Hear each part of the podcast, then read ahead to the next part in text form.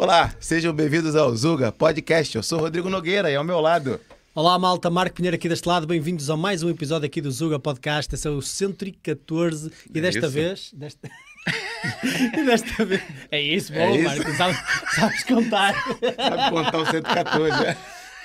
Maltinha, um grande obrigado por estarem aqui connosco. Como é hábito, nós temos sempre convidados excelentes do outro lado Verdade. da mesa e hoje, não é exceção, Mariana Mendes Nina aqui connosco. Um grande obrigado por estares aqui connosco e por partilhares um bocadinho da tua história, daquilo que é o futuro que vês para Portugal nas próximas cinco semanas, mais ou menos. Portanto, acho que vai ser uma conversa muito boa. Obrigado por estares aqui connosco. Obrigada eu pelo convite, é um gosto, é um prazer muito grande estar aqui convosco. Fantástico, malta. Nós tivemos há pouco tempo com a Mariana, encontramos-la na convenção do Chega, que também quando estivemos em Viana do Castelo, ali na maravilhosa cidade de Viana do Castelo, não é? Bonito, bonito. distrito. Bonito. Não, não há qualquer tipo de viés aqui. Não, mas bonito. Bonito o local Isso. e bonito o próprio Centro Cultural. Sim, Centro acho que, é, Cultural. acho que é o CCV mesmo, o CCV, Centro Cultural Centro Cultural de Viana. Viana. Isso, Lindo isso. lugar também, pô. É Top demais, ali espetacular, foi bonito. espetacular, é muito fixe. E, e até está construído de uma maneira interessante, que não me parece um monstro, mas É depois isso, quando é entras isso. tem é muito muito espaço. fixe, é, sim. É muito porreiro e nós tivemos a oportunidade de encontrar-nos lá contigo e foi brutal nós termos ali uns minutinhos para falar. Uh, não muito tempo, mas por isso é que te convidámos para estar aqui hoje e nós conseguirmos aprofundar à vontade aquilo que foi a tua história, a própria saída da iniciativa liberal, o que é que se encaminha para a Mariana daqui para a frente, etc, etc. Certíssimo. Deixa eu começar aqui com uma pergunta que ela, na, na entrevista, ela diz: ainda não era militante. Isso. Já é militante, Já Mariana? sou militante. Ah, pronto. É Do jeito que você falou ainda, era óbvio que em algum momento. É do género, já meti o papelado. É isso, ainda não tinha metido. É. A papelada, quando falei convosco, ainda não tinha entrado. Ah, não. Eh, não, mas depois o senhor, meu marido, uh, entusiasmou. Empurrou-te, deu-te assim aquilo. Não, entusias- entusiasmamos os dois. Legal. e, O que é que mais gostaste na convenção lá? Olha, já tive a oportunidade de comentar isso com, com algumas pessoas lá e outras que não têm nada a ver com a vida política, mas conhecem o Chega só de ouvir dizer que, são, que é um grupo de pessoas não recomendável, pouco aconselhável. Foi exatamente um espírito de, de missão muito grande, uma humildade imensa no- nos delegados, em muitos delegados que lá estavam, e efetivamente aquilo que mais me, me atraiu foi hum, ao, ao assistir às, às moções que estavam a ser apresentadas, o tema das, das propostas, da, tanto daquilo que queriam ver discutido pelo partido, eram temas que efetivamente interessam às pessoas, à vida das pessoas, que têm um impacto muito grande no seu dia a dia. Não é? A questão dos sapateiros, não dos sapateiros, mas fabricantes de sapatos. Havia moções muito dedicadas e muito técnicas, relativ- muitas vindas do Algarve, em temas que têm um impacto enorme na vida das pessoas. E ao contrário daquilo que eu assisti noutro partido, ah, em que sim, não tirando o mérito das propostas apresentadas ou dos temas que queriam ver discutidos, efetivamente, aqui assim nesta convenção, eu vi temas que interessam no prato, no dia a dia, não é? Que vão contabilizar para a qualidade de vida das pessoas. Isso, isso teve um efeito muito grande em mim. Faz sentido. É assim, eu sempre tive esta sensação de que a iniciativa liberal, porque é assim, e, e acho que fica cada vez mais óbvio na minha cabeça, que é, existe ali um conjunto de pessoas que se acha melhor do que os outros. Eu, eu digo isto com a maior das simpatias. Certo, Ah, não, não quero com isto tipo, falar mal por falar mal, certo. eu acredito mesmo nisto.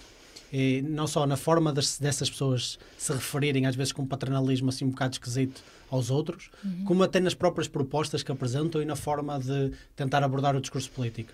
E isso irrita-me profundamente, porque parece que existe ali uma espécie de, ok, nós somos liberais, nós sabemos aquilo que se calhar é melhor como plano económico para o país, mas nós somos os únicos inteligentes o suficiente para entender.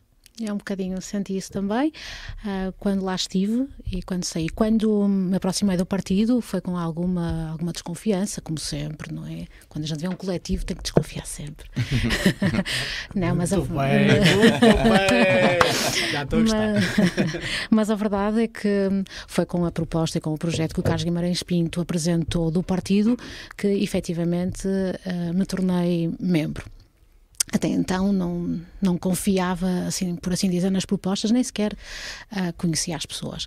Quando me aproximei do partido e quando efetivamente me tornei membro, com essas propostas que Carlos Guimarães ah, Pinto apresentou, ele, ele próprio, ele é uma pessoa que tem uma abordagem inacreditavelmente humana e, e muito terra a terra, e isso é contrabalança com algumas pessoas que depois se aproximaram do partido. E, e o projeto da Iniciativa Liberal, quando foi apresentado, apresenta é como tu dizes, Marco, e muito bem, como nós temos aqui o plano porque nós sabemos efetivamente o que é que o país precisa. Só que não, porque depois vai desconsiderar a individualidade de cada um. Isso. E isso é a coisa mais antiliberal que se pode ter, digo eu, não é? Uh, apregoando a palavra liberal e não a palavra liberdade, como eu assisti lá e que foi uma das razões que me fez sair, mas depois isso podemos detalhar. Mas a questão é mesmo essa, de, como tu estavas a dizer. Acho que uh, encontrei ali muita soberba relativamente às posições. Nós sabemos fazer contas, tu não sabes, por isso automaticamente eu sei o que é que é melhor para ti. É. Isso é, isso é, isso, ironicamente, isso é a coisa mais anti-económica que se pode achar. Porque quem percebe o mínimo de economia sabe que a, lição número um sobre economia é a grande parte das coisas nós não fazemos ideia como é que funciona. Porque é comportamento humano. E essa é a lição número um, é o que distingue até a própria economia austríaca da, da economia keynesiana que acha que consegue pôr tudo em fórmula. Certo. Olha, uma, uma pessoa uh, muito famosa, comentadora na televisão, Maria João Jornet, disse que o Chega para arranjar pessoas teria que ir buscá-los às sarjetas ou não sei onde, é tipo assim, Sim. uma cena completamente ridícula. Tu agora que te afiliaste ao Chega, tu és uma dessas pessoas que veio da sarjeta. Explica-nos lá isso, Mariana. o que eu quero dizer com isto, com este preâmbulo é, conta-nos um bocadinho sobre ti. Quem é que tu és, o que é que fazes, como é que tu foste parar este mundo da política e à iniciativa liberal e depois como é que saíste. Ok, então, tentando não aborrecer, não vos aborrecer, não, nem aborrecer quem está lá em casa. Então, eu tenho 46 anos, hum, fiz uma primeira licenciatura em Direito, mas quando era pequenina queria ser atriz e também veterinária. Bombeira nunca quis ser, mas uh, aos 16, 17 anos enveredei pela área das, das humanidades e segui Direito. Fiz o curso de Direito, do que gostei imenso, porque gosto muito realmente da parte da filosofia e, e, dessa, e, e, porque, e porque também tenho em mim, porque sempre tive um gosto muito grande pela parte política e, e, dissociar o direito da política é, é um bocadinho difícil. É andam de mãos dadas, é verdade. E se calhar por isso é que, que efetivamente fui feliz no curso, durante o curso. Ainda exerci direito como advogada durante uns oito anos, mas efetivamente foi um, um choque e, e, não, não estava a ser feliz, não era feliz na, naquilo que fazia. Como sempre tive em mim também um gosto muito grande pela, pelas ciências e pela saúde, fui fazer enfermagem e hoje sou enfermeira. Caramba, caramba. Pronto. Um... Porra, que sarjeta mais esquisita é esta. Caramba, meu. Dois e... cursos, pá, aqui uma advogada enfermeira. Trabalho como enfermeira. Num... Hoje trabalhas como enfermeira? Hoje trabalho como enfermeira num, numa unidade de cuidados à comunidade, uh, no Porto, e sou, sinto-me absolutamente realizada profissionalmente. Um, pronto, estou em contato com muitas pessoas e eu gosto de pessoas, efetivamente. Bom. Se okay. primeira para não gostar de pessoas. tu é tens é essa aura, tu tens uma aura. De, é, tá. Tens uma aura de. Eu gostava, se eu tivesse que lidar com enfermeira e de ser ajudado por uma enfermeira e receber tratamentos de enfermeira, tens uma aura fixe. Obrigada. Nota-se, nota tens uma, uma boa energia positiva. Está muito bom. Pronto, mas também sempre fui muito refilona e lá está esta parte da política. Uh, sempre... Refilona? Refilona, tipo, tem sempre alguma coisa errada ali. Ah, tá. tipo, quando está alguma coisa mal, eu não me calo. Ah, tá Não, um bocadinho por aí. É. Os, meus pais, uh, os meus pais viveram a passagem para a democracia de uma forma muito ativa, não é? Uh, na altura do 25 de Abril, foram intervenientes à sua maneira. E, portanto, eu nasci em 77 e nasci ainda no rescaldo da, do cimentar da liberdade em Portugal, não é? Uhum. da queda do regime ditatorial. E cresci, uh, porque os meus pais sempre foram também muito ativos politicamente, então cresci. Uh, a ouvir as discussões e as conversas que, que aconteciam lá em casa. E muitas vezes a minha mãe achava que eu estava a dormir e eu estava debaixo da mesa a ouvir as conversas. Pronto. Ah, isso é, é, isso, se calhar ajudou. Eu tive uma professora primária que era muito comunista e muito ativa. E então punha-nos a nós, na escola primária, a discutir esses temas. E há uma história curiosa porque eu lembro-me de ter ouvido uma conversa em casa dos meus pais sobre, não sei, se era a conta da água ou da luz, uma coisa assim. E então lembro-me, pus-me em cima da cadeira, na sala de aula, a discutir com eles, não é? muito castigo. Essa história foi contada muitas vezes pela professora aos meus pais. Uhum. Pronto, isto para dizer que é só uma piada e para dizer que efetivamente eu sempre tive em mim Sim. esta necessidade de dizer o que penso e de apresentar as minhas propostas, de intervir pronto, tenho muito respeito pela res pública, pela coisa pública, não é?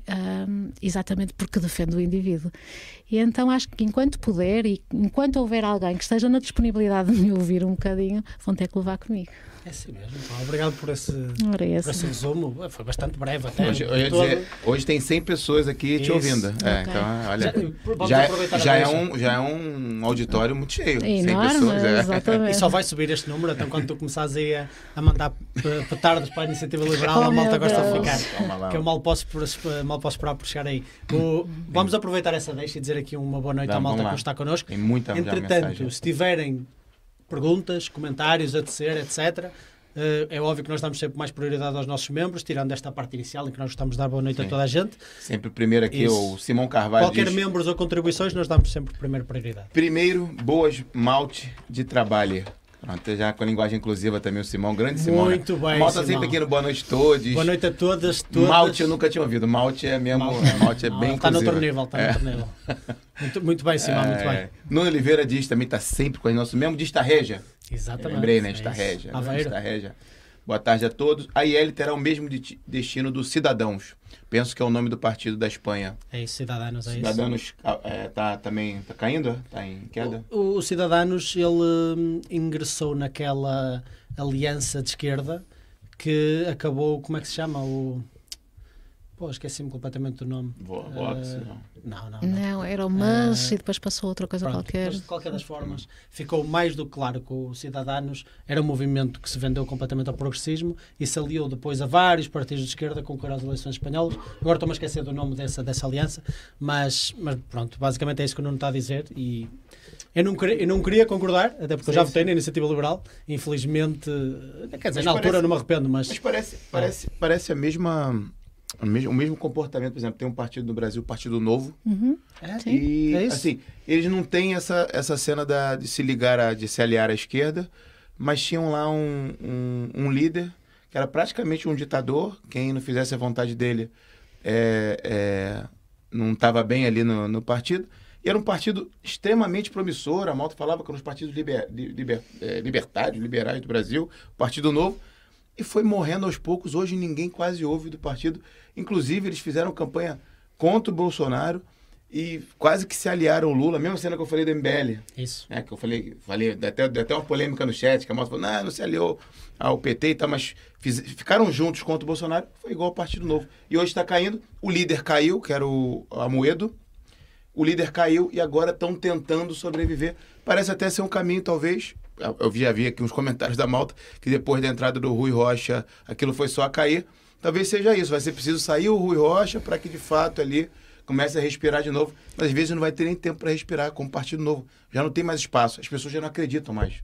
Que- tu achas que é uma questão de liderança, Mariana? Não, não acho, sinceramente, não creio. Se estás a falar, a referir-te ao, ao Partido Novo, eu quando entrei no partido, na Iniciativa Liberal, no seu início, quando estava a ganhar fulgor, efetivamente era o Novo do Brasil que estava a auxiliar a Iniciativa Liberal, através isso? de algumas pessoas que trabalhavam lá e que traziam os ensinamentos, não é? Traziam as dicas do, do Novo do Brasil.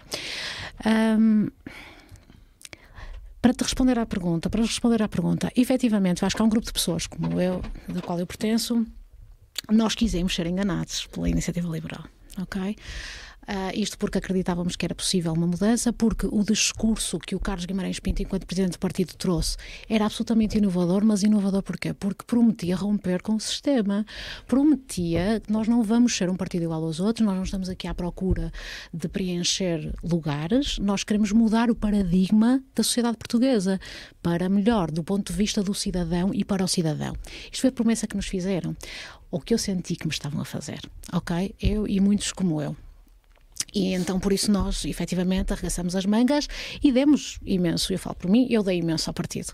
O meu tempo pessoal, o meu tempo profissional, não é? Foram horas e horas dedicadas à causa e a pensar eh, que efetivamente havia ali um grupo de pessoas investida eh, e a trabalhar para, para uma coisa, para algo que seria possível despertar no português a sua potencialidade para se concretizar. Isto parece muito romântico, efetivamente. Na altura andávamos todos, é como um, É assim, não é? um em dia, namoro. nós... hoje em dia até eu acho que é mais realista do que nunca, porque se, se calhar se me perguntasse há um ano atrás, eu achava isso um pouco mais romântico também. Uhum. Mas depois de ver o que o Milley conseguiu na Argentina, eu acho isso perfeitamente possível. Agora, Mas são coisas diferentes, são- Marco. são Eu- coisas diferentes. é Mas que- ele conseguiu convencer as pessoas a votar nele, prometendo retirar-lhes todos os benefícios É e todos os privilégios e dizer: Eu não estou aqui para ser pastor de rebanhos, eu estou aqui para, para despertar Despertar leões. leões. Isso é incrivelmente inspirador. Ah, Marco, mas sabes que o caminho libertário na Argentina tem vindo a fazer o seu caminho já há muitos anos. É verdade, também, na é cultura jovem, não é? Ao contrário, são realidades totalmente diferentes da nossa. A Argentina vem de um percurso de riqueza que Portugal nunca teve. É verdade. Nós passamos ali o lusco-fusco dos dinheiros da União Europeia nos anos 90 e foi quando vimos, ah, achávamos que vem aí, o Eldorado vai se instalar, mas aquilo foi, como diz o Ricardo Araújo Pereira numa das, numa das suas personagens, aquilo foi o lusco-fusco, não é? Foram 10 anos de, de promessas que efetivamente ah, se desvaneceram rapidamente. Voltando ao que estava, e portanto acho que na Argentina a questão é bastante diferente. Isto foi um caminho que foi feito, as ideias tiveram lugar nos jovens, que depois, por sua vez, influenciaram os mais velhos. E depois há uma situação de esganamento absolutamente. ahm, Mas tu achavas que a iniciativa liberal era um bom primeiro passo nesse sentido, não é? Achava, Queria ser o certamente. iniciar desse movimento. Completamente, achei. Porque, mas depois a gente vai, vai conhecendo as pessoas vai percebendo o caminho. ah, quando achamos que nos estão a levar para uma direção e, e a mesma forma como as coisas eram feitas e tratadas sempre pelo mesmo grupo de pessoas, muito fechado e que não permitia sequer uma opinião diferente, porque essa opinião, isso não interessa falar disso agora, isso, isso não é importante, isso não é interessante, ah, isso não é prioritário. E principalmente as questões da liberdade e sobre a liberdade. É que nunca eram nunca havia prioridade para elas. Eu fiz parte da primeira comissão do, executiva do, do Coutinho de Figueiredo.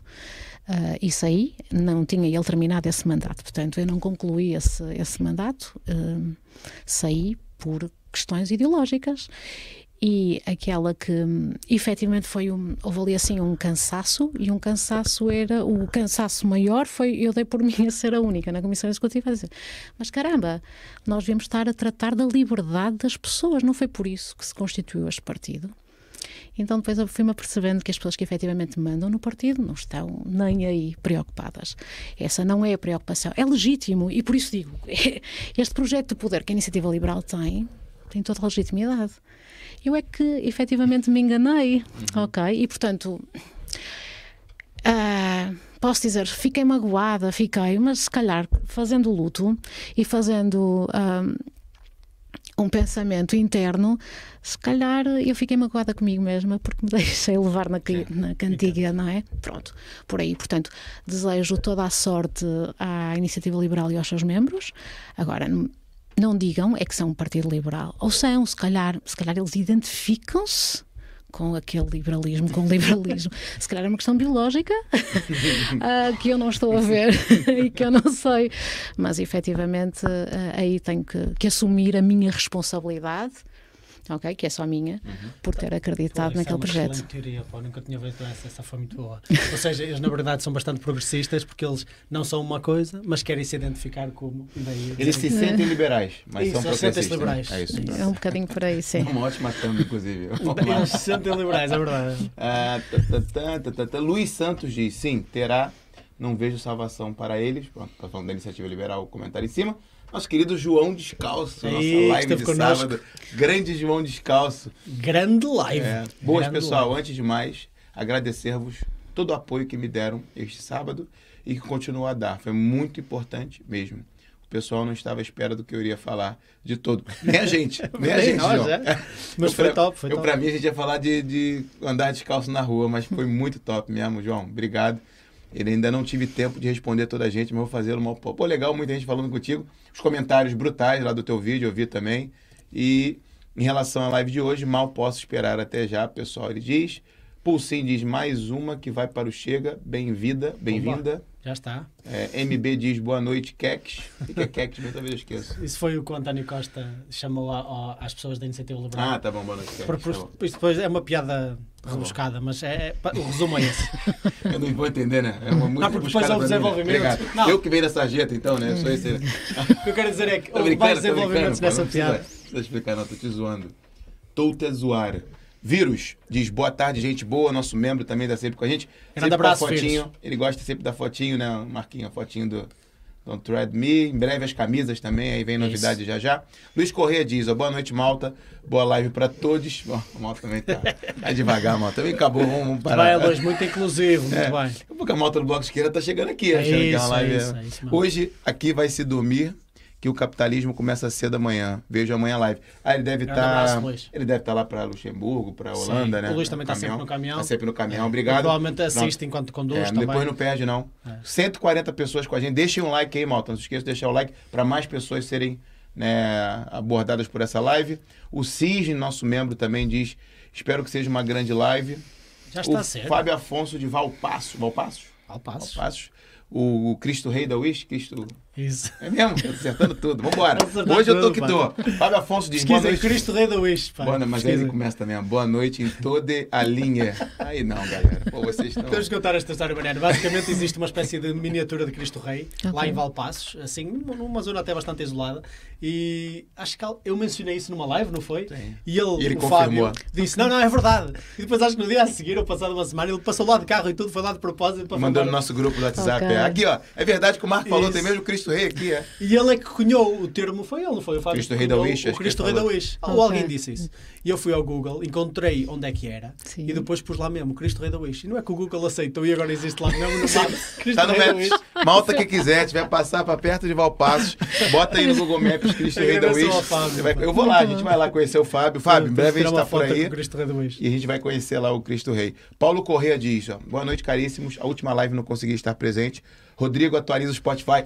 Só atualizei hoje. Atualizei, não, atualizei hoje. Ah, tá tudo tá, tá tá, tudo, tudo, tá tudo. tudo. Só não tá da... Tá tudo, ah, Paulo. Só não tá da Mariana, porque não acabou ainda, mas vai, estar amanhã. Uma boa live para todos. Um grande abração, Rodrigo e Marquinhos. Vocês não falam um grande abração, ele tá falando brasileiro, né? Ah, Fala um abração? abração, Fala? sim, Ah, vezes, gostei. vezes. Boa, isso é boa. Já agora um grande abraço também para o chat, ó, Gade educado com o chat. E um bem-aja para a convidada. Olha, a Gade também é educada. Convidado, isso queres tu dizer, ó Paulo? É, é isso. Diniz Cotrim, nosso membro prodígio, nosso querido, como é que fala, puto, 17 anos? É o Puto Maravilha. Puto Maravilha. com quem eu tenho discussões muito fixas lá no Instagram. Pá, um grande É abraço para ti, Denise. Boa. Lá do Lunar, nossa querida Mariana. Boa noite a todos. Sou fã do Zuga TV em toda a linha. Ah, é piada, né? O negócio toda a linha, né, liberado? Mariano, um grande abraço. Olha, Sofia Santos, também nosso, mais um membro também, tá sempre com a gente no nosso grupo do WhatsApp, também sempre comentando. Ela diz, ó, Alto nível de instrução. boa noite, Malta, vou chegar atrasada hoje. É dia de aulas de francês, né? Acho que ela faz é aula aula de francês, francês. a gente já sabe. Nós o sabemos Di- a vida dele. É, isso, a também tá lá no grupo, né? A Malta tá falando. O Diniz diz que a gente atrasa, a gente atrasou de novo, desculpa, não foi culpa da convidada. Foi culpa Sicário. nossa. Sicário, nosso membro também, boa noite, pessoal. Luiz Piedade, boa noite a todos. Simão Carvalho, eu se tivesse que adivinhar, diria que a Mariana saiu da IL porque o Rui Rocha cheira mal dos pés. Ah, desvendado o mistério. Porra, é isso mesmo. Ah, que isso é uma piada mesmo? Tem alguma coisa com os pés dele? Não, Ah, não. que eu é conheça, mesmo. não, Não, não, né? faço Só ideia. João Descalço diz, papapaló, a malta já conversando. Carlos Magalhães, boas. Também não lembro de você ter comentado aqui, Carlos. Olá, Obrigado. Carlos, um Deve ter malta também vindo por conta da Mariana também, que segue a Mariana. Obrigado. Malta que tá chegando, se inscreva no canal dessa força. Porque hoje, agora há pouco, nós estava conversando com a Mariana, vocês nem viram. O Zuga chegou a 14 mil inscritos. Só demorou uma Uau. semana, pá. 14 mil, calma, Temos calma. crescido, Tá, temos crescido temos crescer, né? Não dá nem pra. Estamos a crescer bastante. Vai ser ótimo. Ótimas Obrigado por dores todo o de apoio, crescimento. malta. Não dá Daqui a uma semana mundo. atingimos os 15 mil, portanto, Vambora, vambora, é isso. é esse o caminho. O Renato Claudino diz: a pergunta que todos querem saber: a Dira ou chega? Pronto, já- Poderia ser uma excelente aquisição na área econômica. A Dira? O que é isso, a Dira? Ad- Eu acho que ele quer dizer adere ao Chega Ah. ou aderi, aderiria ao Chega. Pronto, já está respondido, não é? Tá. Já, tá, já, É. já aderiste? Já aderi. Já está já oficialmente. Isso, já está oficialmente a adesão feita. Certo. É isso, é. E foi feita agora, já recentemente, não é? E, Sabe e foi- entrevista com ela há pouco tempo e ela falou Isso. ainda. Isso. Ainda não. Eu lembro do ainda. Tiago Costa diz: boas, malta. Acho que já tem pergunta aqui. Ah, o João Descalço diz: olhem, por falar nisso, ontem tornei-me oficialmente militante do Chega. Mais um. E eu até sou bastante liberal a nível econômico. Já a nível de costume, sou bastante conservador mesmo. Olha que top, é isso. Hoje em dia, ser conservador a nível de costumes é tipo ser sensato. Parece até que é uma coisa, né? De, e é ser radical para a esquerda, né? A gente é Isso. mesmo extremista. É. Acreditas que existem dois géneros? Já és Já, conservador. acabou. É. É. contra o aborto? Ih, você Ui, é meu mesmo, Deus. meu Deus do céu. Conservador perigoso. Ah, tá, tá. Pronto, a malta conversando com ele mesmo. Ah, oh, o Fábio Afonso diz: esses atrasos fazem sempre duvidar se essa gente é de direita. desculpa, malta. Desculpa, desculpa. É mal mesmo. Vambora, pô, não, não vou conseguir ler tudo. Gonçalo Teixeira. Hum, ó, o João Descalço diz, ó. Por isso acho que ter uma rapariga como a Mariana aqui no partido seria muito bom mesmo. Pronto. Aí está. Pronto. Tá Tá, já. Tá, tá, já vimos parte do Marco não pra mim. O Gonçalo também dá aí bo- boas maltinhas. Um grande abraço, Gonçalo Gonçalo. Teixeira também, nosso membro, sempre com a gente também. Boa maltinha. Carlos. Ricardo Forte, Carlos Pereira também está sempre com a Isso. gente, O antigo líder do PAN também está aqui connosco. que é André Silva e o... Não é não, não, Boa noite, boa pessoal.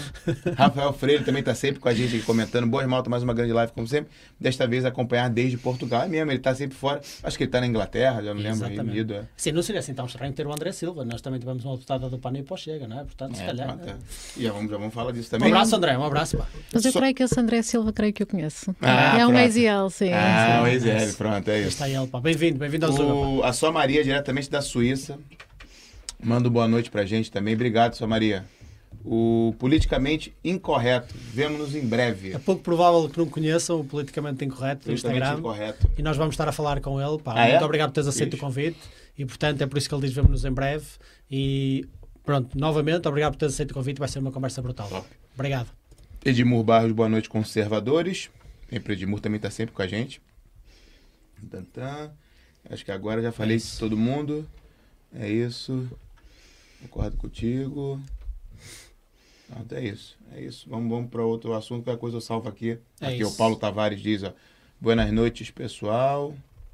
Tantã. Ó, a sua Maria diz aqui, ó. João Descalço, parabéns abraço, pela Maria. coragem que demonstraste na live. É Pô, mesmo, foi o mesmo, foi foi mesmo. Uma live muito, muito top mesmo. Fora de série. E, e os comentários estão a ser super positivos. O que eu, opá, sinceramente, às vezes é surpreendente. A internet é sempre um mundo imprevisível. E- mas isso só mostra o quão bem tu expuseste o teu caso e o quão, de forma humana, tu conseguiste falar sobre as diferentes coisas que falámos aqui no sábado. Por isso, pá, Foi todo top, mérito é. teu, João. Um grande abraço, pá. Pronto. O Fernando Barros diz boa noite. O Pedro Carvalho diz: quem sai da IL para ir para o Chega não sabe o que quer ser. E o que é que tens a Olha, dizer sobre isso, Mariana? Vamos polêmica. terminar aqui. Pedro não, mas Carvalho tem, tem uma boa pergunta do João depois. É? O que é não tu sabe o que a quer ser? isto? Eu acho que sei exatamente o que quero ser e Por por, isso isso, saiu. é que eu saí da IEL, Ó, é óbvio. É. basicamente. É, é, É é isso, é. tipo assim, um comentário meio vazio, É. não é? Como assim? sim. Não sabe o que quer ser em, Ah, em pronto. quê, não é? Depois comenta mais aí, Pedro. E vamos para a pergunta então do João Monteiro. Qual é a opinião da Mariana sobre estas novas medidas do Chega, como subir a reforma para o valor equivalente ao salário mínimo? Eu também não estou muito a par dessas, dessas medidas. Também não sei se tu está a par, Ok, Mariana. eu não conheço a medida na, seu, na sua profundidade, Ok. eu sei aquilo que foi anunciado e o que vos posso dizer, eh, daquilo que sei, é que esta Claro. medida foi pensada e foi muito bem pensada, porque não foi feita ao acaso, pelo Pedro Arroja, foi um dos colaboradores que, que trabalhou nesta medida, do meu conhecimento. E o que sei dizer é que ela foi feita ou foi elaborada do ponto de vista humanitário. Aqui o objetivo é chegar a, ao, fazer equiparar uma ação social a uma parte da população que é mais desprotegida. Eu sei que esse foi fundamento, racional, para, para ela ser apresentada. O que me disseram também é que as contas foram feitas e que a sustentabilidade da Segurança Social não é posta em causa com realmente a aplicação desta medida. Ah, mais não vos posso dizer. Sei, ah, lá está, da fundamentação por trás, do racional da medida, do porquê que ela está a ser apresentada e, e que para mim faz sentido ser apresentada num partido como o Chega, que se diz humanista. Portanto, quando o Pedro Roja ah, apresenta a justificação, e ele justifica isto também no blog dele no Portugal Contemporâneo, está lá um esposo em que, muito por alto, ele explica bem o porquê que apresenta. E efetivamente, se nós pensarmos que parte da população que tem capacidade para trabalhar, que tem capacidade ativa, que recebe rendimentos ou que recebe um ordenado mínimo de 800 ou 900 euros, porque é que uma parte da população que não tem essas condições para sustentar vai ficar desprotegida? Eu, eu não estou a defender a medida do ponto de vista económico ou liberal sequer, porque acho que ela pode ter, da forma como é apresentada, algumas questões importantes que são válidas, não é? Claro, as, claro. as questões são legítimas, mas o que posso dizer é que há este racional e esta justificação humanitária, por assim dizer, para o Chega ter apresentado esta proposta. E o que é que tens a dizer sobre aquela proposta do. Até porque isso é usado como forma de justificar o financiamento depois dessa Uhum. medida, que é o taxamento de lucros excessivos das gasolineiras e da banca. Olha que eu se calhar isso, eu tenho uma opinião muito própria sobre essa questão. É isso, e aqui estás a falar por ti, não é? Pronto, então, exatamente, e não falo por mais ninguém, Isso, porque isso, n- n- nem poderia, às vezes, mal por mim.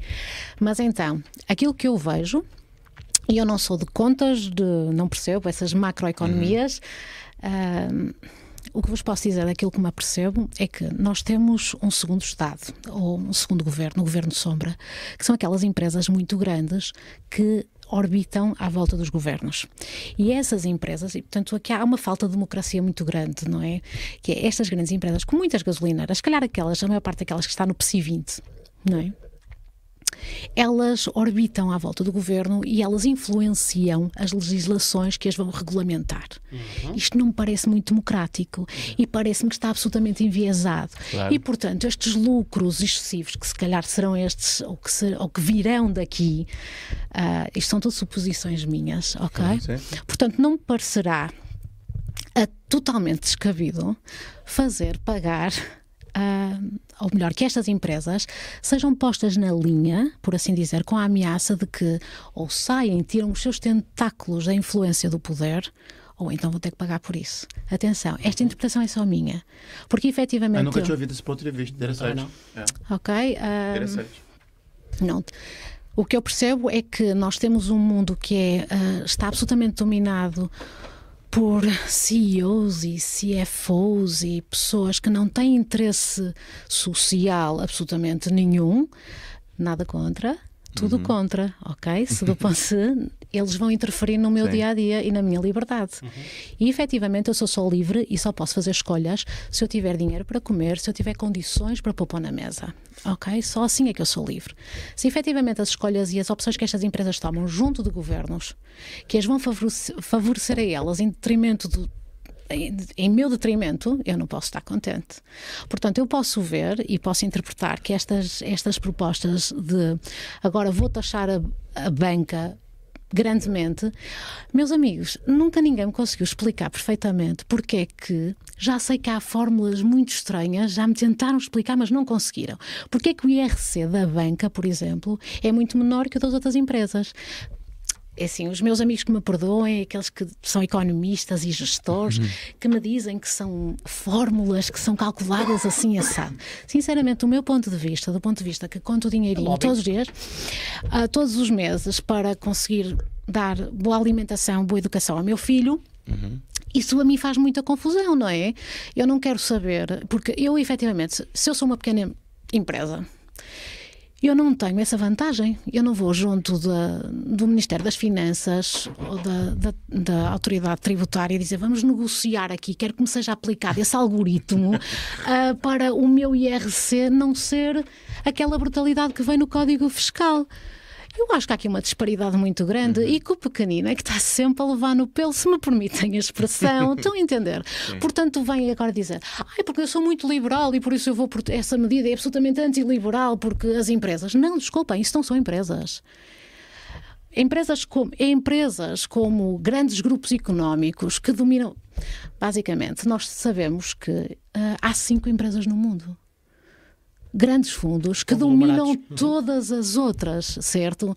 Portanto, estamos aqui a brincar se achamos que ser liberal é defender as com Sim, estas sim. associações, certo? Isto está a cabo da iniciativa privada, isto está a cabo da, da iniciativa de eu tentar batalhar e ser responsável pelo meu futuro e pelo meu e pela minha família, ok? O que é que tu dirias, por exemplo, ao argumento de que porque estar a tentar combater um problema com outro problema, em vez de, por exemplo, tu falaste aí muito bem que existe um claro lobbying e um aproveitamento de um poder uhum. até alcançado por essa influência estatal, que depois é uma bola de neve, não é? Uhum. Eles alcançam poder estatal, que os fazem crescer, que por sua vez aumenta a sua alavancagem para alcançar mais poder estatal, que os fazem crescer e o ciclo repete-se. Porquê uh, ameaçá-los de uma taxa maior ou, ou definir. Porque a própria definição de lucro excessivo é um bocadinho esquisita para mim. Eu não sei definir o que é que é um lucro excessivo porquê ameaçá-los de algo assim e não, por exemplo, dizer, olha, é injusto efetivamente que a banca esteja a pagar menos IRC, por isso toda a gente vai pagar o mesmo que a banca. Vamos finalmente ter um sistema igualitário. Porquê medir por baixo e fazê-los pagarem mais numa formato de castigo? Porque parece-me que é atuar não na origem do problema, mas sim só nas consequências visíveis que, que ele está a tomar. Porque se a banca influencia, é porque existe poder para influenciar. Uh, e se o Estado conseguisse baixar esse poder, que é uma perspectiva mais liberal da coisa, efetivamente essa probabilidade de lobbying ou de alavancagem do meu poder económico para te influenciar enquanto político ou enquanto instituição pública, se calhar também diminuía.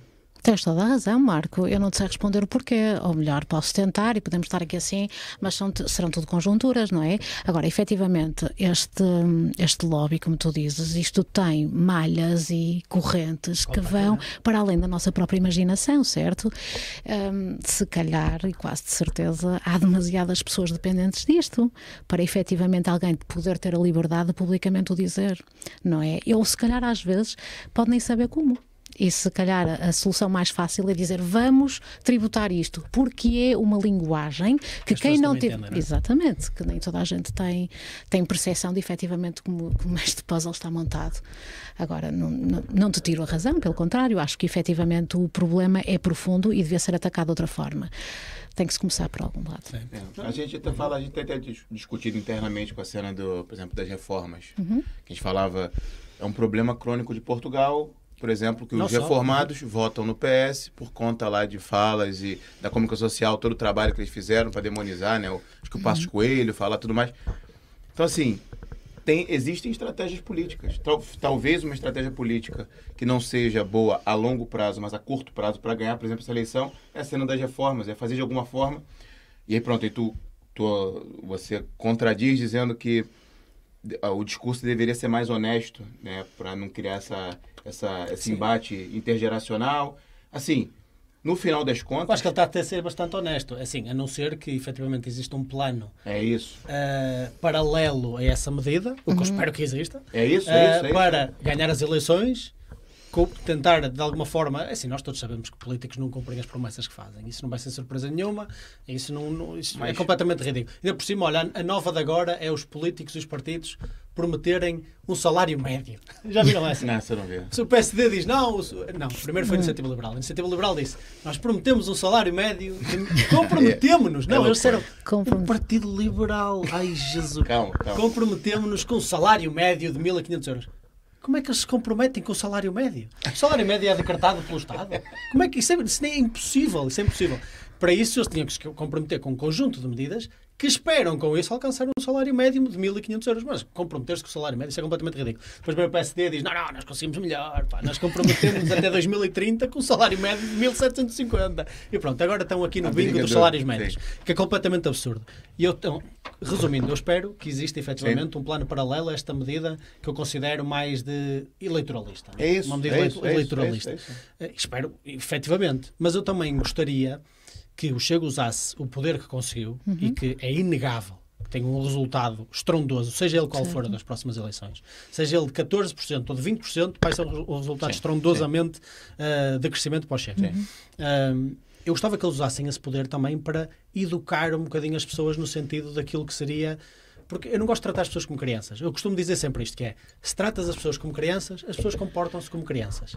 Se tratarmos como adultos, as pessoas começam a se comportar como adultos. Oh, Marco, desculpa, nós temos dois problemas aqui, assim, que foram criados na sociedade portuguesa muito, há 50 anos para cá, ou há 40 anos para cá.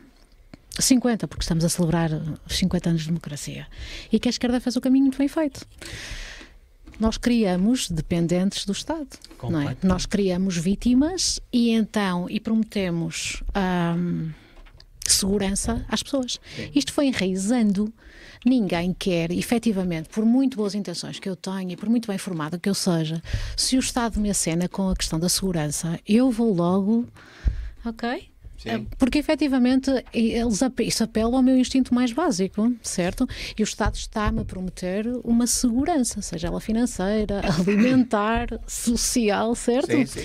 Então eu vou ceder, eu absolutamente, e foi isto que se foi criando na, na nossa sociedade.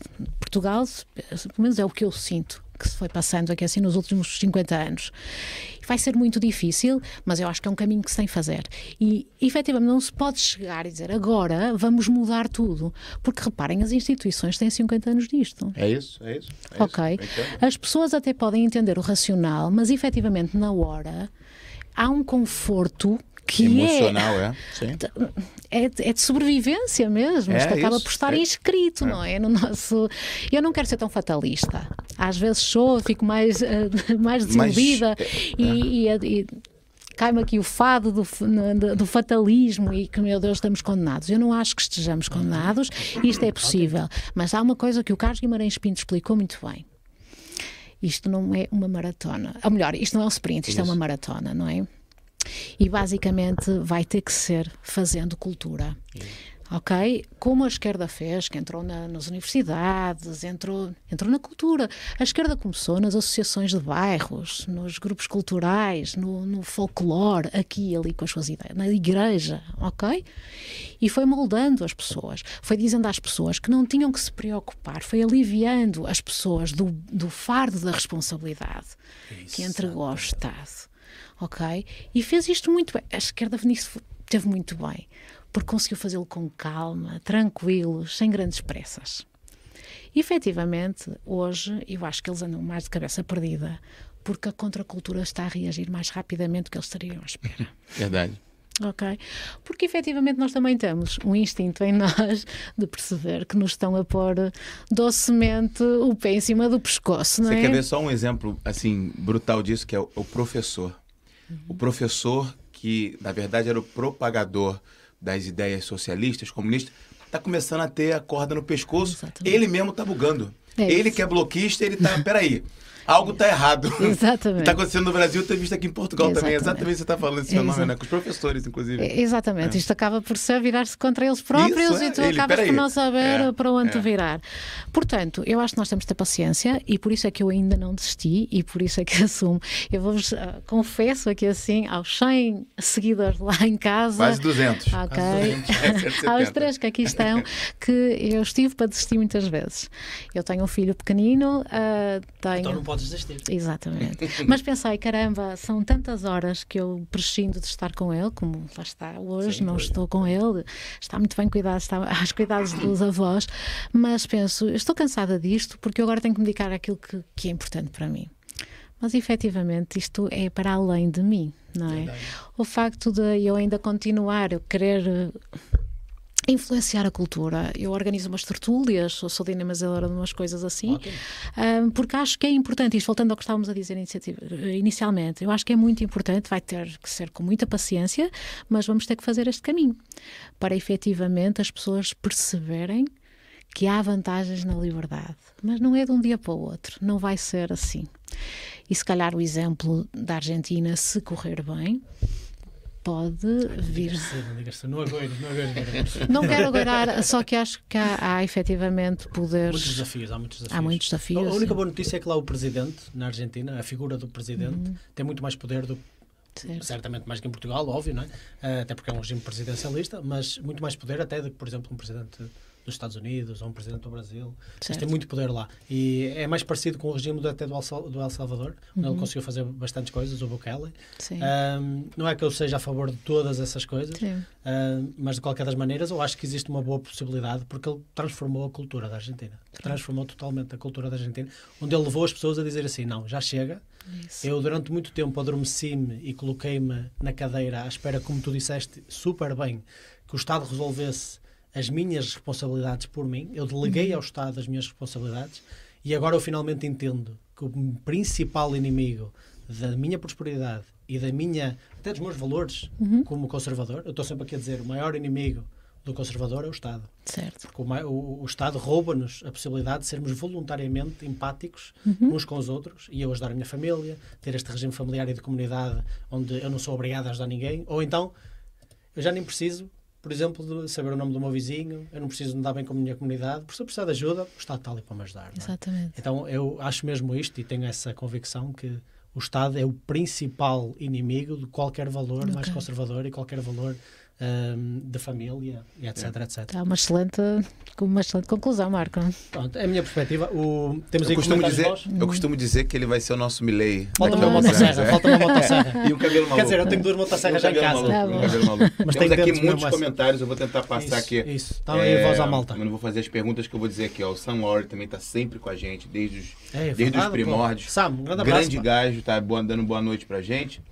O, o vírus diz, ó, como eleitor desde os primórdios da IL, sinto-me completamente desapontado com o rumo que o partido tomou. Nosso querido Cryptogame também está sempre com a gente. Ah, mudou a foto. Faço questão de, de, de dar abraço, boa noite para ele também, a malta que está aqui desde, desde os primórdios. A Paola Trindade, não lembro ter comentado aqui, mas fala do Marcel Van Hatten. Um ótimo, mas um ótimo é, deputado, deputado do Brasil. Era do Novo, foi um dos que logo no início viu que o novo ia, ia, ia para caminhos diferentes. Acho que ele desfiliou, alguma coisa Isto é assim. malta que tem princípios, sabes? É, Quando tu esse- tens princípios, tu não te esse- prendes a Exatamente. E ele é muito. Ele tu é julgas muito bom nisso, é. qualquer situação com base nos teus princípios e nas tuas ideias e não com base em afiliações Sim. partidárias. Olha, o Mário Jorge também está sempre comentando com a gente. Ele diz: ó, já votei PSD, já votei Chega, já votei L. Pô, quantos anos ele tem? Quantas, quantas eleições ele participou? Ele diz agora: agora eu vou voltar na nova direita. É isso. Queria fazer a pergunta para Mariana: conhece a nova direita? Tem visto alguma coisa da Alçanda? Muito É. mal, só conheço do que, do que vejo no Instagram, sinceramente. Não, não tenho. Ainda não li nada muito profundo sobre a nova direita, mas louvo a iniciativa. É. O próprio O- primo do. Não, eu ia fazer, não, eu ia fazer, fazer o gancho para você agora, que eu ia dizer o seguinte. A gente tem conversou aqui com o Alçanda, Ok. inclusive ano passado, quando ele não era nem partido. Conseguiram ser partido às quase de última hora, né? E ela fez um. Ela deu uma declaração interessante, que o Marquinho fez alguns comentários, que ela dizia que, ela dizia que vai ser a nova direita vai ser a ponte entre o PSD e o Chega. Lembra Aham. disso? Lembro. E o lembro. que, que você comentou sobre isso já? Já me lembro. O que é que eu comentei sobre Você não isso? gostou muito dessa declaração? Tipo, ser a ponte ali, fazer os dois conversarem. É assim, se ela quer ser a ponte entre a esquerda e a direita, eu aprecio muito dessa estratégia. Não sei se foi isso que eu disse Foi isso, foi isso, é isso, é isso que eu queria. Foi isso, Pô, eu não lembro, não lembro, não lembrava. Não lembrava, não lembrava. Mas, Foi um é assim, ótimo comentário, né? Se, se há coisa que eu, se há coisa que eu acho que este país está farto e completamente e já tem mais do que suficiente. Foi isso que você é a ideia de esquerda. E vamos ser sinceros, vamos ser politicamente sinceros. O Partido Socialista não é socialista. Eh, até há muitas, muita maltinha agora do Instagram que está na modinha, tanto o Miguel Faria que já esteve aqui connosco, como por exemplo o Anjo da Retaliação, que é um gajo também famoso no Instagram, que está sempre a publicar coisas do Avante e do Partido Comunista. Eles dizem sempre, o argumento deles é que é socialismo, não existe socialismo em Portugal. Está bem, amigo, já sabemos que de, de forma completamente concreta na definição de socialismo não existe socialismo em Portugal. É uma forma de expressão porque o partido chama-se Partido Socialista. É óbvio que nós sabemos que o Partido Socialista é social-democrata. E social-democracia é a esquerda em todo lado, menos em Portugal. Portugal é tão à esquerda que até social-democracia de repente direita. E nós temos o Partido Social-Democrata, que é o PSD, temos o Partido Social-Democrata, que é o Partido Socialista, o próprio CDS, quando estava lá a Cristas, dizia que era social-democrata. É só o Partido Social-Democrata. Basicamente, este país, eh, como tem muita ignorância, muita ignorância, muita, consegue enganar as pessoas com estas coisas. Ju- Junta a palavra social, que as pessoas adoram. Ah, social, importam-se. Com a palavra Cuida dos democrata. pobres, cuida dos pobres. Com a palavra é. democrata, que hoje em dia também está na moda, que é defender a democracia, que significa a pessoa que eu quero tem que ganhar, se não ganhar, a democracia perdeu, não é? Incrível. Começar democrata hoje em dia. E, e, basicamente, se- o que nós não precisamos é de unir a esquerda e a direita neste país. Social-democracia, deixa para lá. Nós não queremos isso mais. E se ela que procura ser a ponta a isso, eu não, não estou de acordo. E acho, que- Eu e acho, acho que foi, também é uma eu acho visão... que foi um discurso eleitoreiro também, é aquilo. Talvez, talvez É, ela não queira chamar a atenção nesse é. aspecto. Mas, é cansativo, não é? Porque se houve É, mais do sim, sim. mesmo, acaba por ser E não é mais do mesmo. Eu acho que acima de tudo Sim, não é sim. visionário. É visionário, Porque sim. uma, uma perspectiva visionária ah, naquilo que é o movimento de direita que é preciso ser criado em Portugal ignora o PSD. Porque o PSD não é direita, ponto, primeiro. Certo. E segundo, o, o objetivo é fazê-lo desaparecer. Tornar-se irrelevante. Isto é perfeitamente possível. Já aconteceu na França, está acontecendo na, na, em, Itália, em Itália, nem tanto, mas está acontecendo no, no- na, na Holanda, etc. Alemanha. Na Alemanha. É perfeitamente possível Mas está a trilhar o seu caminho para isso, cá em. Portugal, não é? Parece-me que A AD está, está- a AD está em passos grandes para a sua autodestruição. É, é interessante ver e ainda bem que há novos partidos que irão, se calhar, tomar o lugar natural da, do PSD. Não é? Espero que a nova direita seja um deles. Pergunta rápida. Manuel Maia diz o seguinte: quando é que o Carlos Guimarães Pinto vai para o Chega? é, você que Acho que responde. nunca, acho que nunca. Nunca Acho- mesmo? Não, acho que o. Carlos vocalizou muitas vezes o seu ah, ódio de estimação pelo Chega. Acho que não é só ódio, acho que é mesmo uma dificuldade, mas é lá com ele, eu não vou responder por ele. É que Eu eu, fico- eu fico- a palavra certa. Eu fico, não, eu fico com a minha veia saltando quando eu digo que os convidados ficam com a veia saltando ao falar do Chega. O Thiago Maia esteve aqui com a gente também, Ok. conversa, falou Chega, falou André Ventura. Parece que vem um outro calor, vem uma outra coisa no corpo, porque o, o inimigo não é esse. O inimigo não é esse. Eu vejo os posts da iniciativa liberal na internet, são muitos pelo Chega. PSD contra o Chega. Rodrigo, eu só posso se me permitem hum, a provocação, eu só posso dizer que se calhar essa irritação toda tem, é, terá alguma forma de projeção. Diz-me tu, Marco, que és da área, se calhar haverá aqui alguma coisa no Chega que apela demasiado ao Tiago Maia ou ao Carlos Guimarães Pinto e que poderão sentir alguma irritação por isso. Se calhar aqui a psicologia explicará. Não, não é? sem dúvida. sem dúvida. Eu acho que existe uma, uma inveja enorme no que diz respeito à capacidade do Chega de passar a sua mensagem que a Iniciativa Liberal não está a conseguir passar.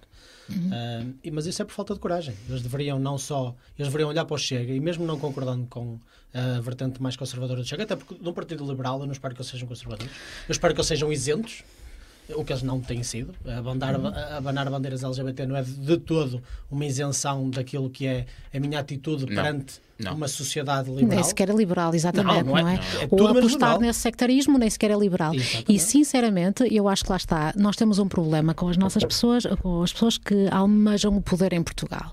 Elas têm obrigatoriamente que conseguir as boas graças da imprensa. E toda a gente sabe isto, isto está escrito. A partir do momento em que a imprensa, a comunicação social disso chega, o alvo a bater, desde a sua criação, não é? Em que eles davam metade de 30 segundos André Ventura para se apresentar. Ah, já o estavam a chamar de racista, xenófobo, misógino, ah, todos os. Portanto, exatamente, todos esses elogios fantásticos. E a iniciativa liberal, em vez de se pôr de fora dessa discussão, em vez de querer exatamente demonstrar o seu desalinhar com estas narrativas que a esquerda estava a implementar através da comunicação social, foi logo atrás, não é? E assim como a PSD. Portanto, reparem, o André Ventura vem do PSD, ele foi vereador, não é? E ele faz, fez parte da J, na JSD, portanto, ele tem dentro de si uma cultura social-democrata bastante vincada, certo? É inegável isto. Tem feito. já.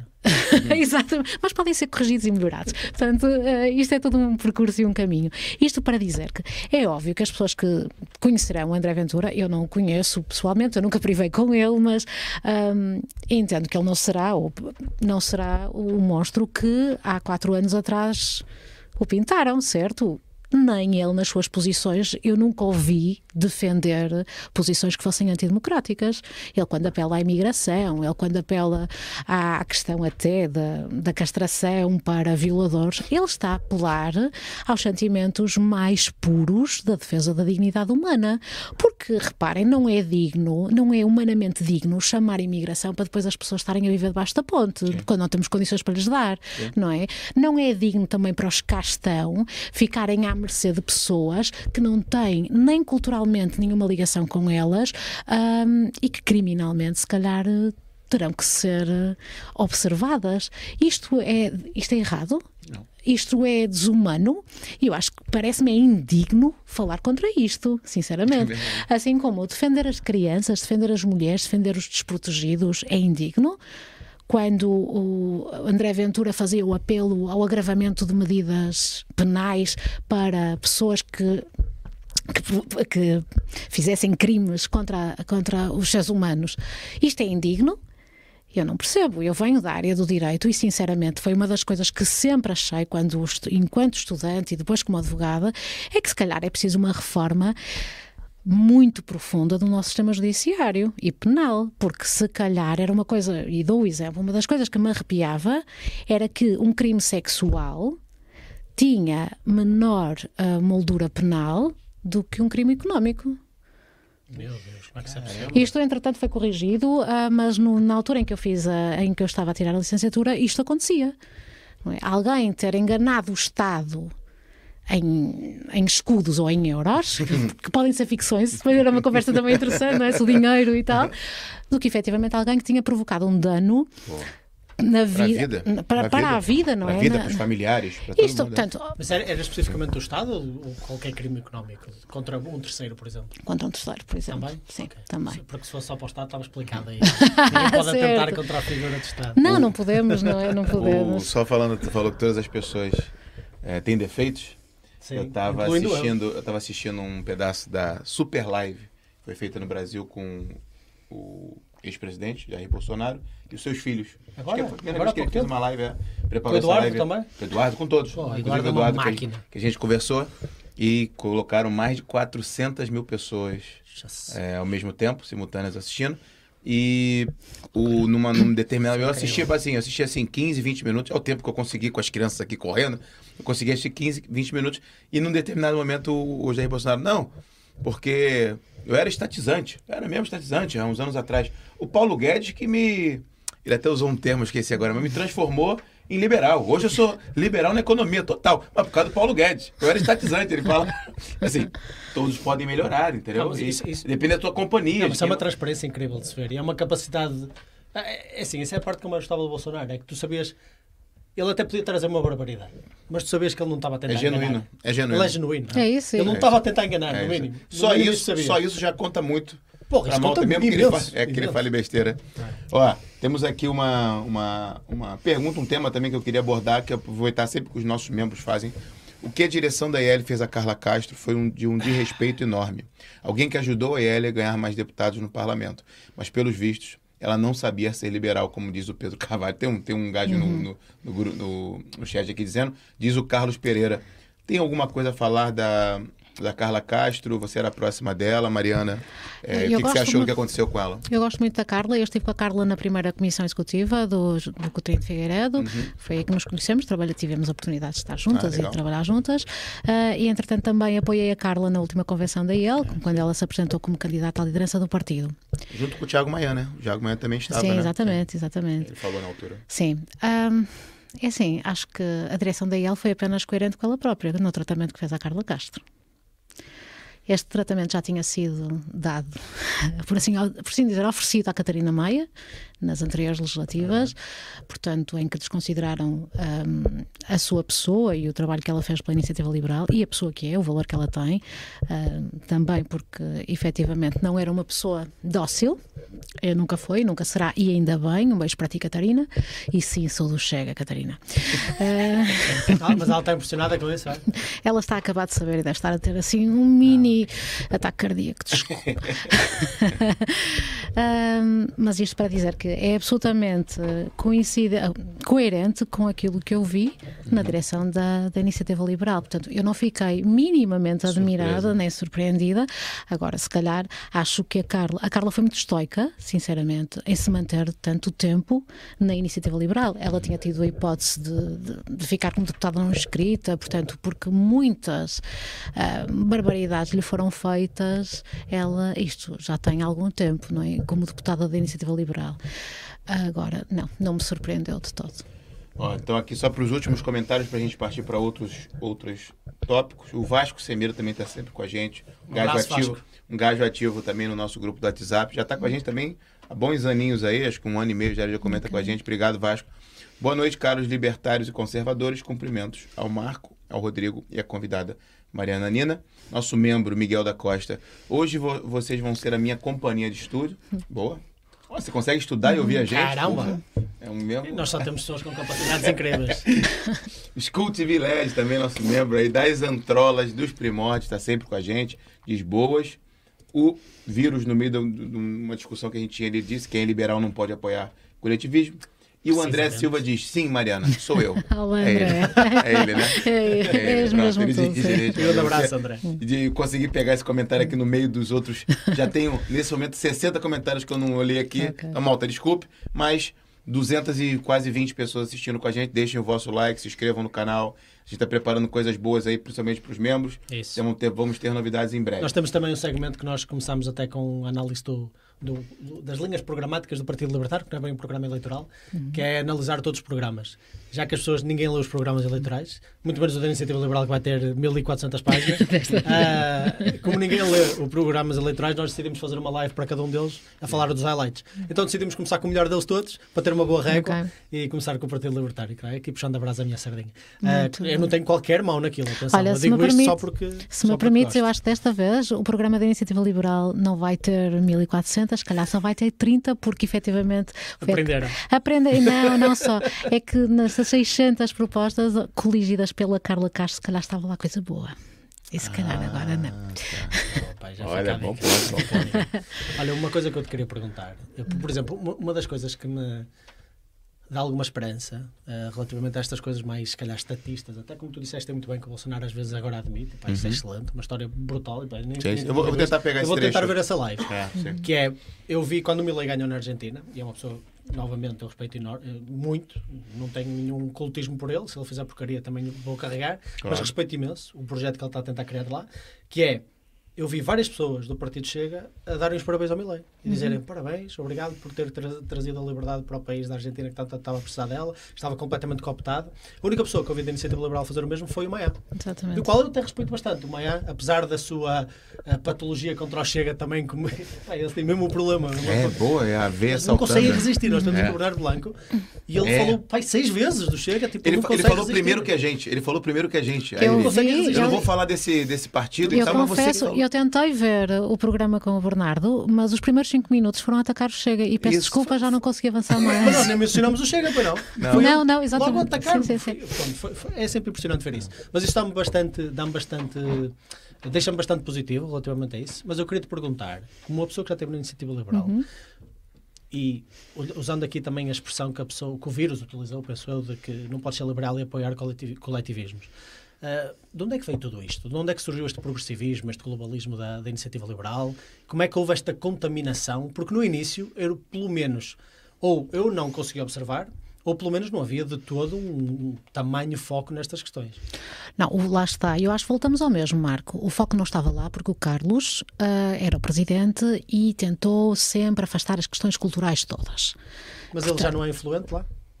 Eu sei que o Carlos, aquilo que eu sei é que o Carlos não quer ter nada a ver com a vida partidária. Ele quer cumprir o seu papel como deputado e mais nada. Ele não tem influência nenhuma a partir do momento em que ele abandonou, em que saiu e entregou a, a presidência do partido, o Carlos um, declinou mesmo qualquer atividade partidária, tanto que ele nunca está presente, não estava presente nas convenções e nunca se ouvia comentar. Não sabia, não estava presente nas convenções? Não, não, não. Carlos... sabia disso? Mas isso, é, isso é... Não, mas lá está. Ele está no, momento, ele tá no momento não, mesmo. Não, porque o Carlos é uma pessoa que eu respeito bastante. Certo, e, repare, e eu não sei qual é a estratégia dele, mas é assim, estar num partido e declinar totalmente qualquer coisa que tenha a ver com esse partido e dar por si num partido completamente diferente daquele que ele fundou, não é? Oh, oh Marcos, ele não fundou, ele não fundou o partido. Vamos lá. O Carlos foi convidado pelo Rodrigo Saraiva numa altura em que o partido Iniciativa Liberal já estava a constituir-se como partido, teve ali uma complicação porque a página de Facebook onde estava sediada a página da, da Iniciativa Liberal, tinha por base uma página de apoio a António Costa. Eu vi isso. Ok. Eu vi, sabia Se, disso? Então, isto... Não, você consegue entrar no Facebook. Desculpa, Mariana, mas é. Isso eu vi, eu fiquei mesmo esqueci de falar isso. Se você entrar na página hoje do Facebook da Iniciativa Liberal e colocar o histórico de trocas de nome, o primeiro nome é uma cena é, apoiando o Partido Socialista, o Antônio Mas era sarcástico? Não, não, não. Não, não, não. não. Meu Deus. E isto foi responsável. Não, isto já foi explicado. O Miguel Ferreira da Silva foi, dos, foi o primeiro presidente da Iniciativa Liberal, assumiu a responsabilidade e demitiu-se exatamente por isso. Acho que essa história até está contada no livro que o Carlos okay. escreveu. Se não está, isso já foi publicitado e foi e já foi bastante comentado. Portanto, esta, esta o, a história da iniciativa liberal está inquinada pelo socialismo à nascença, literalmente, ok? Portanto, há esta, este desaire todo, porque isto, reparem, o partido nasce muito nas redes, nasce absolutamente nas redes.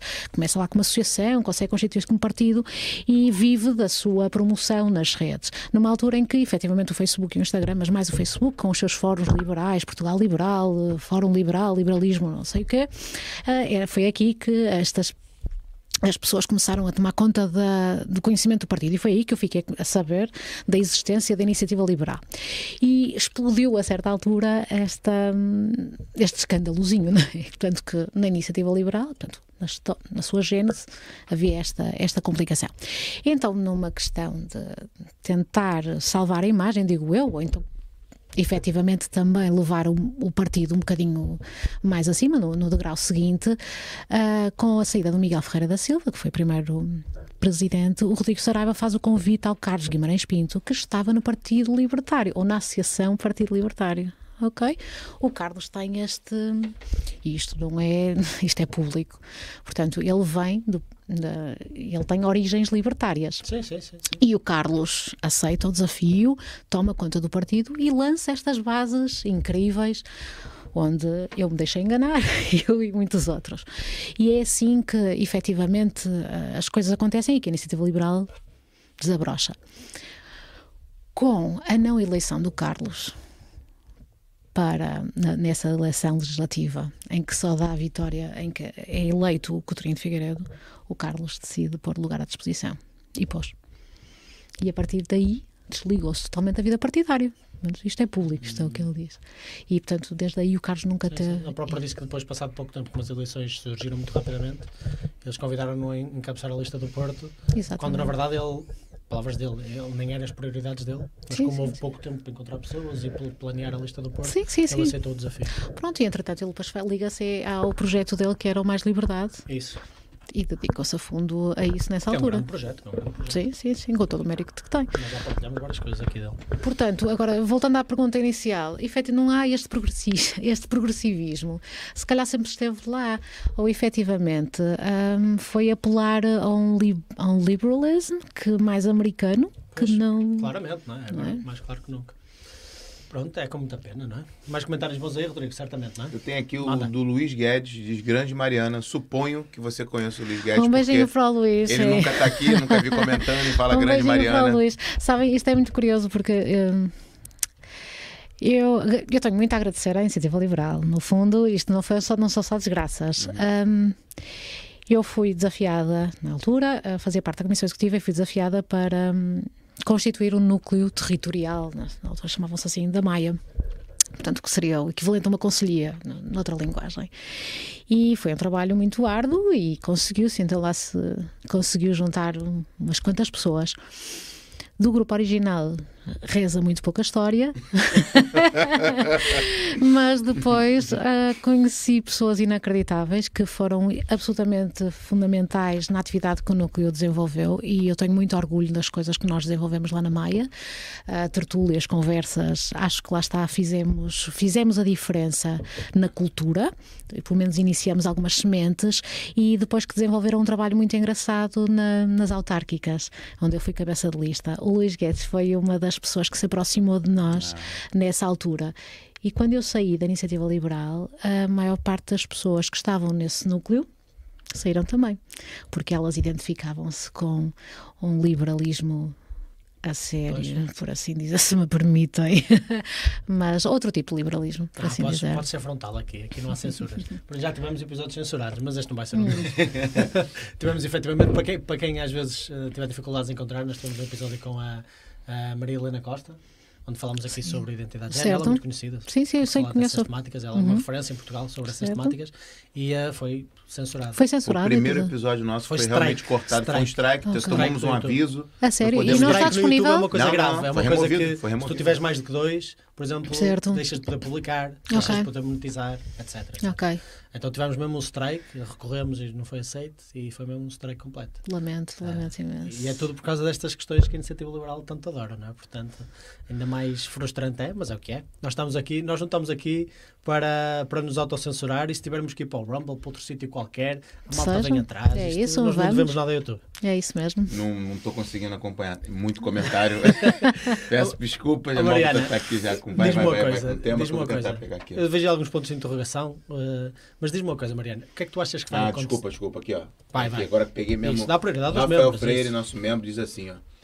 Mariana, o que achas da possibilidade do Chega tomar um rumo mais liberal economicamente? Consideras que irá acontecer? Eu acho que se o Chega efetivamente chegar ao poder, tem todo o caminho, tem todas as possibilidades disso acontecer. E só vantagens, sinceramente. É, porque no início, no início, quando o projeto do Chega foi criado, uhum. o primeiro programa do Chega o gostava mais do que o programa da Iniciativa Liberal. Eles certo. eram bem mais libertários até do Sim. que a Iniciativa Liberal. Eles mencionavam Hayek e tudo no, no programa. É não é que eu seja o maior fã de Hayek, o próprio no. Como é que se chama? The Constitution of Liberty, uhum. não é? Uhum. que eu já li Uh, ele tem lá uma, uma carrada de uma lista até extensa de coisas que o Estado deve fazer com o qual eu discordo. Eu sou mais libertário do que ele. No entanto, porra, comparar a Hayek com aquilo se que é for... é o status quo português é, incrível. Se for por teoria da conspiração, a IL, quando vier ao poder, vai se tornar socialista por causa do primeiro Facebook. se calhar o chega, chega ao poder e mais libertário. É. Vamos agora, malta, vamos lá agora. Quem me dera. Quem me dera. É vamos lá, Hayek, é vamos embora. É, é assim, emprestar tantas pessoas da iniciativa liberal que se desiludiram com a parte progressista mas que são uh, sociais, mas que são economicamente, liberais. liberais um, um ótimo ponto. Eu diria que tem tudo para dar certo nesse aspecto. Ir buscar pessoas ao PSD que eu já não gosto tanto. Ir buscar pessoas à esquerda eu já não gosto tanto. Ah, ó Marco, desde que venham para Não efetivamente. precisas de justificar, Mariana. Não, não, não estou justi- justifico também para mim própria, certo? Porque. ah, Porque te afiliaste ao partido, não é? porque me afiliei ao partido e porque conheço gente muito boa dentro do PSD também. Conheço pessoas que estão muito bem intencionadas, se calhar ainda não viram a luz totalmente. Ah, um beijinho no Lebreiro é para ti. Mas efetivamente acho que há pessoas que têm um cariz liber- liberal muito forte dentro do PSD e que têm as suas razões para estar nesse partido e para com ele se identificar. Ah, e acho que lá está, é quem vier por bem que, que venha. E daí não posso dizer nada, lá está. Não, não, vou, não vou responder pelo André Ventura nem pela sua estratégia para o partido. Ó, tem aqui o Sim Iter, tá sempre com a gente, sempre falando da nossa beleza. Muito obrigado, Isso Sinita. é só pra gente, tá? Ele Ok. sempre fala, sempre Certíssimo. da gente. Grande Sim Iter também tá sempre com a gente. O Diogo faz uma boa pergunta. Você acha possível a Carla Castro um dia não chega? Não, não acho. Não? Não, não acho. Vejo mais a Carla Castro no PSD. Ok, olha. Uau, ok. Ok. E uma pergunta à Mariana, do João Descalço. Já alguém da IL se passou contigo, consigo? O que, que tem essa diferença consigo? contigo? Contigo é mais informal. Consigo é Pô, mais eu formal. tenho, eu tenho. Desculpa, vou parar rapidinho aqui, um off-topic. Eu tenho um problema que eu falo com a Malta no, no WhatsApp. Pra comunicar da cena do, do, do, do Zuga, a Malta vem falar comigo e tal. E tu, E para a tentar Malta- ser português, não, não, não. usas o contigo. Eu não faço ideia, eu falo no meu jeito normal. A Malta ok. fala, não precisa me tratar por tu. Por eu não você, faço, por você. E eu não sei, não, não falo nada. Não precisa me tratar por tu. Eu falei, eu não sei nem onde eu te chamei por tu. E como é que eu falo agora então? Não sei. Eu fico meio perdido. Agora acho que é isso. O mais contigo, frequente é que, tu, é que tu, por exemplo, usas a expressão eh, já alguém na IEL se passou consigo e tu, isso é muito é formal. Eu, eu não uso consigo. A palavra consigo não tem nem no Pronto, mas, vocabulário. pronto, mas é uma forma de colocar Contigo. no. Pronto. Eh, Ah, se eu falar contigo, ele pode falar assim. não, contigo é informal. Não, aí ninguém vai dizer Ah, isso. pronto. Porque a pessoa não diz por tu, diz por você. Estamos a estar a confundir. Porque Não, tipicamente diz as tu, pessoas. diz tu, diz tu, diz É? mesmo, então é. se calhar é o contrário. as três, é. Mas tipicamente tu tratas as pessoas de forma mais formal, mais não, é, não tão amigável, próxima, e a pessoa diz: Não, não, podes-me tratar por tu, é É, tranquilo. eu já não sei o que fazer. Então- Desculpa, desculpa o desabafo. Estás aqui há 5 anos, Rui. Não, não consigo. Mas foi bom também uma cena que tu não sabia. A cena do Facebook da Yara, tu não sabia. Não então, sabia, fico não, tão não. feliz de uma Não cena sabia po- porque eu não gosto de partidos, vocês já sabem disso. Não, não, não, mas tu não sabia dessa. Eu odeio partidos. Já alguém da IL se passou contigo, consigo, por dizer que a considerava conservadora? É que a minha aconteceu uma vez. Olá, João, é contigo, sempre contigo, ok? Porque eu identifico-me como uma pessoa muito jovem. Portanto, Hum, então, ah, João, isso foi a história da minha vida na IEL, ok? Eu, houve lá algumas pessoas efetivamente muito visionárias que me mandaram para o Chega, logo assim. Caramba! Vai para o Chega porque o teu partido não é aqui, tu não mereces estar aqui porque tu pertences ao Chega. Essas pessoas estavam certas. Eu estava errada ah, e se calhar fui injusta com essas pessoas, porque efetivamente elas é que pertencem a um partido socialista e socializante como é ele e não eu. Mas sim, João, ah, muita gente me desconsiderou por, por ah, Qual assumir. era assim é, aquele primeiro choque? Quais eram as, as tuas opiniões que faziam logo um choque lá dentro? Ui, foram tantas. A questão do género, logo. A questão, a questão da homossexualidade e dos direitos LGBT, logo. À cabeça. A minha, a minha questão de, mas eu não percebo direitos LGBT porquê? Mas são mais direitos que os meus direitos? Eu não estou a perceber. Era tudo assim muito no espírito de provocação. Depois a questão da eutanásia, a questão das drogas, da liberação das drogas, portanto, todos os pontos-chave eu tive, nós tivemos embates. Ah, e de certeza, e há efetivamente muitas teorias liberais a defender estes pontos que eu defendo. Ah, se calhar muitos mais do que a posição que essas pessoas defendem. Dúvida, sem dúvida. Ah, mas sim, mas essas, esses temas fraturantes, como a, a questão da eutanásia, a questão da, da liberalização das drogas, a questão do aborto. É mesmo A questão do aborto É, Deve ter passado Todas essas coisas que disseste, acho que a única coisa que discordámos é a questão da eutanásia e mesmo assim nem, nem tanto, se calhar. Se calhar nem Eu tanto. sou, eu sou bastante pragmático relativamente à questão da eutanásia e tendo a não ser eh, cego ideologicamente relativamente ah, o corpo é teu, é só teu, mas é assim, temos que colocar isso num contexto, não é? Muito. Mas dentro de um partido liberal, ser eh, contra a prática de aborto deve, deve ter sido logo um choque absurdo. Foi, foi. Ah, mas a mim o que me chocou é num partido liberal que tem como premissa essencial a liberdade Verdade. não se defender a, a- a vida humana. Até, liberdade de quem? Das pedras? Desculpem lá, Ótimo mas ponto. não Nem sequer estou- faz sentido defender a liberdade se não defendes a vida primeiro. Completamente. De- Portanto, eu ficava muito confusa. E, efetivamente, eu hoje tenho que reconhecer ao Sérgio Loureiro, à Ana Madalena, essas pessoas que há quatro anos atrás me estavam a dizer vai para o Chega. E, efetivamente. E depois a questão ambiental também. Agora lembrei-me. Ah, da, da, Ana, da Ana Madalena, do dedo em risco na Convenção, uh, na questão ambiental a questão ambiental não é, é muito importante. É uma, é, deve ser agora. É muito importante para eles. Isso, não, não, é a igreja, é o, é o sagrado cálice progressista. É, é? Eu costumo dizer que é o inimigo perfeito. Isso. porque é invisível Isso. E, e simultaneamente tu és responsável por tudo, mas tens zero responsabilidade sobre tudo. Completamente. É incrível, é o inimigo perfeito. O, inimigo tá o que está fazendo a malta, por exemplo, agora, foram no, na, na Mona Lisa, no quadro da Mona Lisa, é jogam sopa, sopa, e ficam com uma blusa dizendo. É, nem sei o que é que dizia a blusa. Não, sei, não, não mas basicamente aí o projeto é que passemos todos fome, porque a alimentação não é sustentável para o planeta. Basicamente é isso. isso, isso é? é inacreditável. Ah. Exatamente. Ah, temos aqui nosso querido Rafael Araújo. Hoje eu peguei. Então, boa noite. Às vezes eu não pego, Rafa. Um abraço para você. Um abraço, Rafa. E a Jane Casterwill. Nunca comentou aqui. Diz: Mariana, o que acha do doutor André Ventura? Ora bem, lá está, como vos digo, eu não conheço pessoalmente o André Ventura, conheci-o no outro dia, mas foi uma coisa muito rápida. Eu tenho ótima ideia dele, acho que é um político muito hábil, mas verdadeiramente hábil. Não estou a comparar ou pôr na mesma linha de António Costa, porque acho que era só desonesto. Um, Lamento, mas é aquilo que é a ideia que eu tenho, politicamente e intelectualmente desonesto. Essa é a minha opinião não, do António Costa. Fala isso há dois anos. facto, facto. Pronto, efetivamente. Agora, do, do, do, André Ventura, eu tenho a melhor ideia dele. Acho que está a fazer o seu caminho. Tenho. Fez é, bastante corajoso, não é? Sair de um partido onde ele estava estabelecido e bem estabelecido, porque ele tinha estava no, perto do, do topo da cúpula do PSD e desistir disso tudo para criar um partido e que em quatro antissistema. e que em quatro anos consegue 50 mil seguidores, militantes que os têm. E, e este e este apoio da população, acho isto inacreditável. É impressionante, é, sem dúvida impressionante. Só espero que ele continue a ser mais sistema. Porque eu acho engraçado que quando ele vai em entrevistas, por exemplo, uhum. a malta critica sempre por ser muito antissistema. Eu digo, não, porra, ele não é antissistema o suficiente. não, porra. É verdade, é verdade.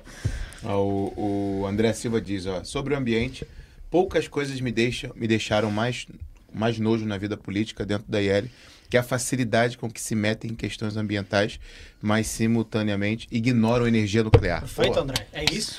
É Esta isso. é a bandeira do André, é a energia. O André é um jovem muito, muito empenhado na questão da, da energia nuclear, de qual eu não entendo absolutamente nada, mas que reconheço a minha ignorância e que reconheço os pontos todos a favor desta, deste tipo de energia. E o André tem sido muito, muito ativo e muito vocal nesta, na defesa deste tipo de, de energia. Já falamos, já fizemos aqui algumas é. lives sobre o assunto. Sim, sim, sim. A própria Sanda okay. do, do, Nova Direita, Direita entende muito sobre isso, falou muito. Okay. É, e eu isso é eu respeito bastante, é uma das coisas que eu mais gosto deles. Porque sim. assim, uh, vamos assumir que existe uma emergência climática. Uhum. Se existe uma emergência climática, nós temos que atuar o mais rapidamente possível, certo. da forma mais emergente possível, não é? Se é uma emergência, qual é a forma mais rápida de atuar? Eh, de energia limpa, mesmo que não seja a longo prazo, para atuar de uma maneira reativa, que nos coloque de maneira sustentável, não é? Porque uhum. Eh, a energia nuclear é reliable, ao contrário do vento Sim. que pode não separar num dia, ou o sol que o pode sol. não brilhar tanto porque as nuvens estão a cobrir. Qual é a maneira mais rápida? Porra, é como a França, por exemplo, faz 90% da energia. Vamos logo resolver. Energia nuclear. É isso, nem que depois tenhamos um plano mais a longo prazo, mas bora, energia nuclear. Não, mas não é isso que eles defendem. E isso faz-nos pensar, bem, até então, afinal não é emergência nenhuma. Isto é só treta para justificar um comunismo global. Absolutamente, mas, mas Marco, repara, a Espanha tem uma, uma central nuclear e na altura da sua construção, que está na nossa fronteira, que é ali, se houver uma desgraça nós vamos sofrer tanto como, como os terrenos onde ela está implementada. Uh, portanto, não há forma de fugir. E eu sei, do pouco que sei sobre isto, é que na altura a Espanha tentou encetar negociações e envolver Portugal na construção, porque depois us, iria usufruir das vantagens da central e por questões ideológicas nós, nós temos nem pensar. É Quer dizer, isto não cabe na cabeça de ninguém. Igual no é? Brasil. Nós estamos, estamos expostos ao risco, se efetivamente o risco de alguma coisa correr mal, mas depois não vamos usufruir das vantagens As que desvantagens temos aqui, as vantagens não, só ah, se vai para não, não compreendo. Que decisão ótima de políticos, né? É e verdade. a nível de perigo é uma completa falácia. Porque o que é que acontece? É como a questão dos aviões. Uhum. O meio de transporte aéreo é o mais seguro de longe de qualquer transporte que nós possamos ter. No entanto, quando cai um avião, é notícia. Certo. E não existe uma única queda de avião que não seja notícia em todo o mundo. Por isso é que dá a sensação que às vezes até pode ser perigoso, mas não é. Energia nuclear é exatamente a mesma coisa. Morrem muito menos pessoas, Claro. considerando até as vítimas de acidentes por energia nuclear, de falar do que qualquer outro tipo de energia. Certo. Mas de longe, é Ok. absurdo. É absurdo. Até energia energia eó- eó- eólica eó- não, morre, gente. eólica morre muito, porque é muito perigoso. Agora, energia solar, que tu dizes, pá, qual é o perigo de energia solar? Pá, às vezes nos telhados as pessoas caem, etc. Hum. Pronto, existe risco. Mas, é assim, energia solar não é uma coisa que tu penses, pô, isto vai ter um risco enorme. Claro. As pessoas também põem telhados, não é? Se calhar é tão arriscado quanto pôr telhados. Agora, é absurdo, é três ou quatro vezes mais a quantidade Ok. de mortes Não como derivantes da energia solar. A energia nuclear é de longe uma das fontes energéticas mais seguras, Certo. não só, e considerando até os acidentes, considerando os acidentes Uhum. nucleares. E há um livro que eu aconselho à malta, e se não quiserem ler o livro, eu entendo, podem ler, podem consultar algumas lives e podcasts que ele fez, que é o do Michael Schellenberg, que foi um ativista climático durante pai, 15 anos da Ok. vida dele. E eu acho, eu acho essas horas sempre impressionantes, que é pessoas estão investidas num estilo de vida durante tanto, tanto tempo e depois pensam e realizam que estão errados e mudam a sua vida. Sim. Eu acho isso de extrema coragem. Então eu respeito muito pessoas assim. É o Michael Schellenberg, ele escreveu um livro que se chama Apocalypse Never. Ele foi falar desse livro a vários podcasts. Por isso, se não quiserem ler o livro, vejam os podcasts dele porque é muito informativo mesmo. Ok, agradeço, informativo. agradeço a dica. Olha, já fica aqui o convite também pro Pro André, André? Silva. O Isso. André Silva, ele fala, ó, Espanha tem sete reatores, diz quais Portugal importa bastante energia. O San Loro diz aqui, ó, o Brasil tem as usinas de Angra 1 e Angra 2. Eram usinas extremamente é, é, potenciais, eficientes, e hoje estão lá a, a teias de aranha, porque a esquerda já está no Brasil há muitos anos, e eles praticamente ignoram, praticamente não, Claro. ignoram. E lá tem, é, até a, um, a cidade de Angra dos Reis se beneficiava muito da, da indústria, com funcionários e tudo mais. Hoje lá é um problema é, extremo de pobreza, inclusive, porque uma das fontes de renda que fazia dinheiro, que potencialmente ia fazer muito mais dinheiro, está lá esquecida, lá é, a, a ver navios, como a gente diz, por conta de políticas e de ideologia. Isso que é me dá mais raiva. Acho que a tua. Tem um desabafo teu aqui mesmo, tô com muita raiva dizendo isso, a cena de ideologia, que é uma coisa básica, é mesmo econo- econômica, né? Se precisa de, de fazer energia mais barata, usa essa forma, mas não, por ideologicamente as pessoas colocam. Não, É, e, e é, entrou no, no, no- Não só é na lista antirracional. negra da esquerda. não só é antirracional, como é antiambiental, como é antissocial. Isso. Porque está-se a negar a energia barata, que é uma das principais É isso, uma das principais elementos da equação da prosperidade a pessoas pobres. Exatamente. Isto é completamente ridículo, é Exatamente. absurdo, absurdo. Aí o André Obrigado, André, aqui, obrigado. diz aqui, ó, energia nuclear, em termos de segurança, é a mais segura de todas. Mesmo É contando as piores expectativas que qualquer uma. É isso, é isso mesmo. Obrigado por complementares, André. Tá, tem aqui mais comentários. Pá, pá, pá, pá, pá, pá. Aqui já tem muita coisa. Ah, já, já perdi, já perdi. Já perdi trabalho. Aqui, ó. o ah, Isso que eu adoro. Eu adoro isso, Mariana. Porque a gente fala de alguns assuntos Ok. e às vezes a gente fala aqui e parece que é a gente que acha, é a nossa especialistas também, opinião. né? E a malta no chat vem e confirma. Isso Rafael. Freire tá- trabalha com energia eó- eólica e confirma que é muito perigoso. É muito Pô, perigoso. valeu, Rafael. Não sabia. Eu tenho família Obrigado. também a trabalhar lá. É. Foi Mas muito pronto. bom. pá. Tem aqui já comentários Temos uns demais. comentários. Ó Mariana, eu tinha aqui uma pergunta para ti que era o que é que tu achas que vai acontecer no dia 10 de março? Ó, Porque há vários cenários, as pessoas têm falado de vários cenários. Ainda há pouco tempo o André veio à CNN, acho que nós ainda não falamos disso aqui. Ah, naquela entrevista que eles até tentaram simular uma cena bem descontraída. Sim. Eles aprenderam com o Zuga. Ah, tá o cena no café que Isso, falou? isso. Acho que até foi na 5 Notícias, não é na CNN. Mas de qualquer das maneiras, É. até só via o copinho ali, assim. Ah, ele veio dizer: Não, não, eu tenho a certeza, eh, de fonte segura, que se houver uma maioria de direita, vai haver um governo de direita onde o- Chega também vai fazer parte desse governo. Ah, E ele disse aquilo um, bastante confiante. Qual é a tua sensação? Qual é a tua previsão? O que é que tu achas que vai acontecer? O que é que tu gostarias que acontecesse? Oh, meu Deus, são muitas perguntas. e todas com respostas diferentes. Então, ah, eu acho que a minha previsão, ou melhor, ah, eu acho que o que vai acontecer é que vai haver uma maioria de direita e o Chega vai fazer parte da solução. Ok? Acho mesmo. Acho que muita gente vai pedir contas ao Montenegro e ele vai ter muita dificuldade em, em não responder a essas, a essas contas que lhe vão ser pedidas. Com ou sem Montenegro na equação, eu acho que efetivamente é o que vai acontecer e o Chega vai fazer parte da solução do governo. Tu achas Isto- que o Montenegro é capaz de perder as eleições, não é? Ficar em segundo com um resultado bastante insignificante, é? Eu, comparado com as perspectivas que eles tinham, e demite-se, é algo assim Sim, sim, sim. Acho que seria, será esse o cenário que eu aponto para aquilo que eu vejo. Ok? O outro cenário que eu ponho em segundo lugar, vejo uma maioria do, do PS, efetivamente, mas com AD com um fraquíssimo resultado. Mas uma maioria do PS ou uma maioria de esquerda? É uma maioria de esquerda.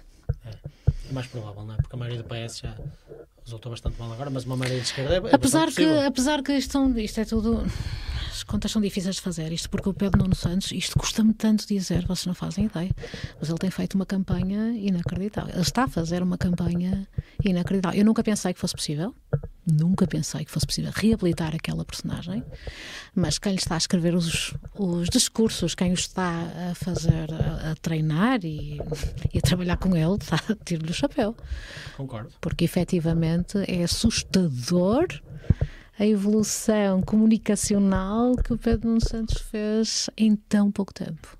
Isso. E- Eles e conseguiram as virar medidas- ao contrário. E as medidas também, né? Eu vi, eu vi esses dias no Twitter que para quem estava há meses atrás para taxar o Yuki, né? Alguma coisa assim. Isso, aumentar o Yuka em 200 e tal por E cento. agora já estão eliminando portagem. Diz Isso. que no Algarve Não, vai não. ter mais portagem. Certo. Isso é muito popular, né? Muito, vende muito bem.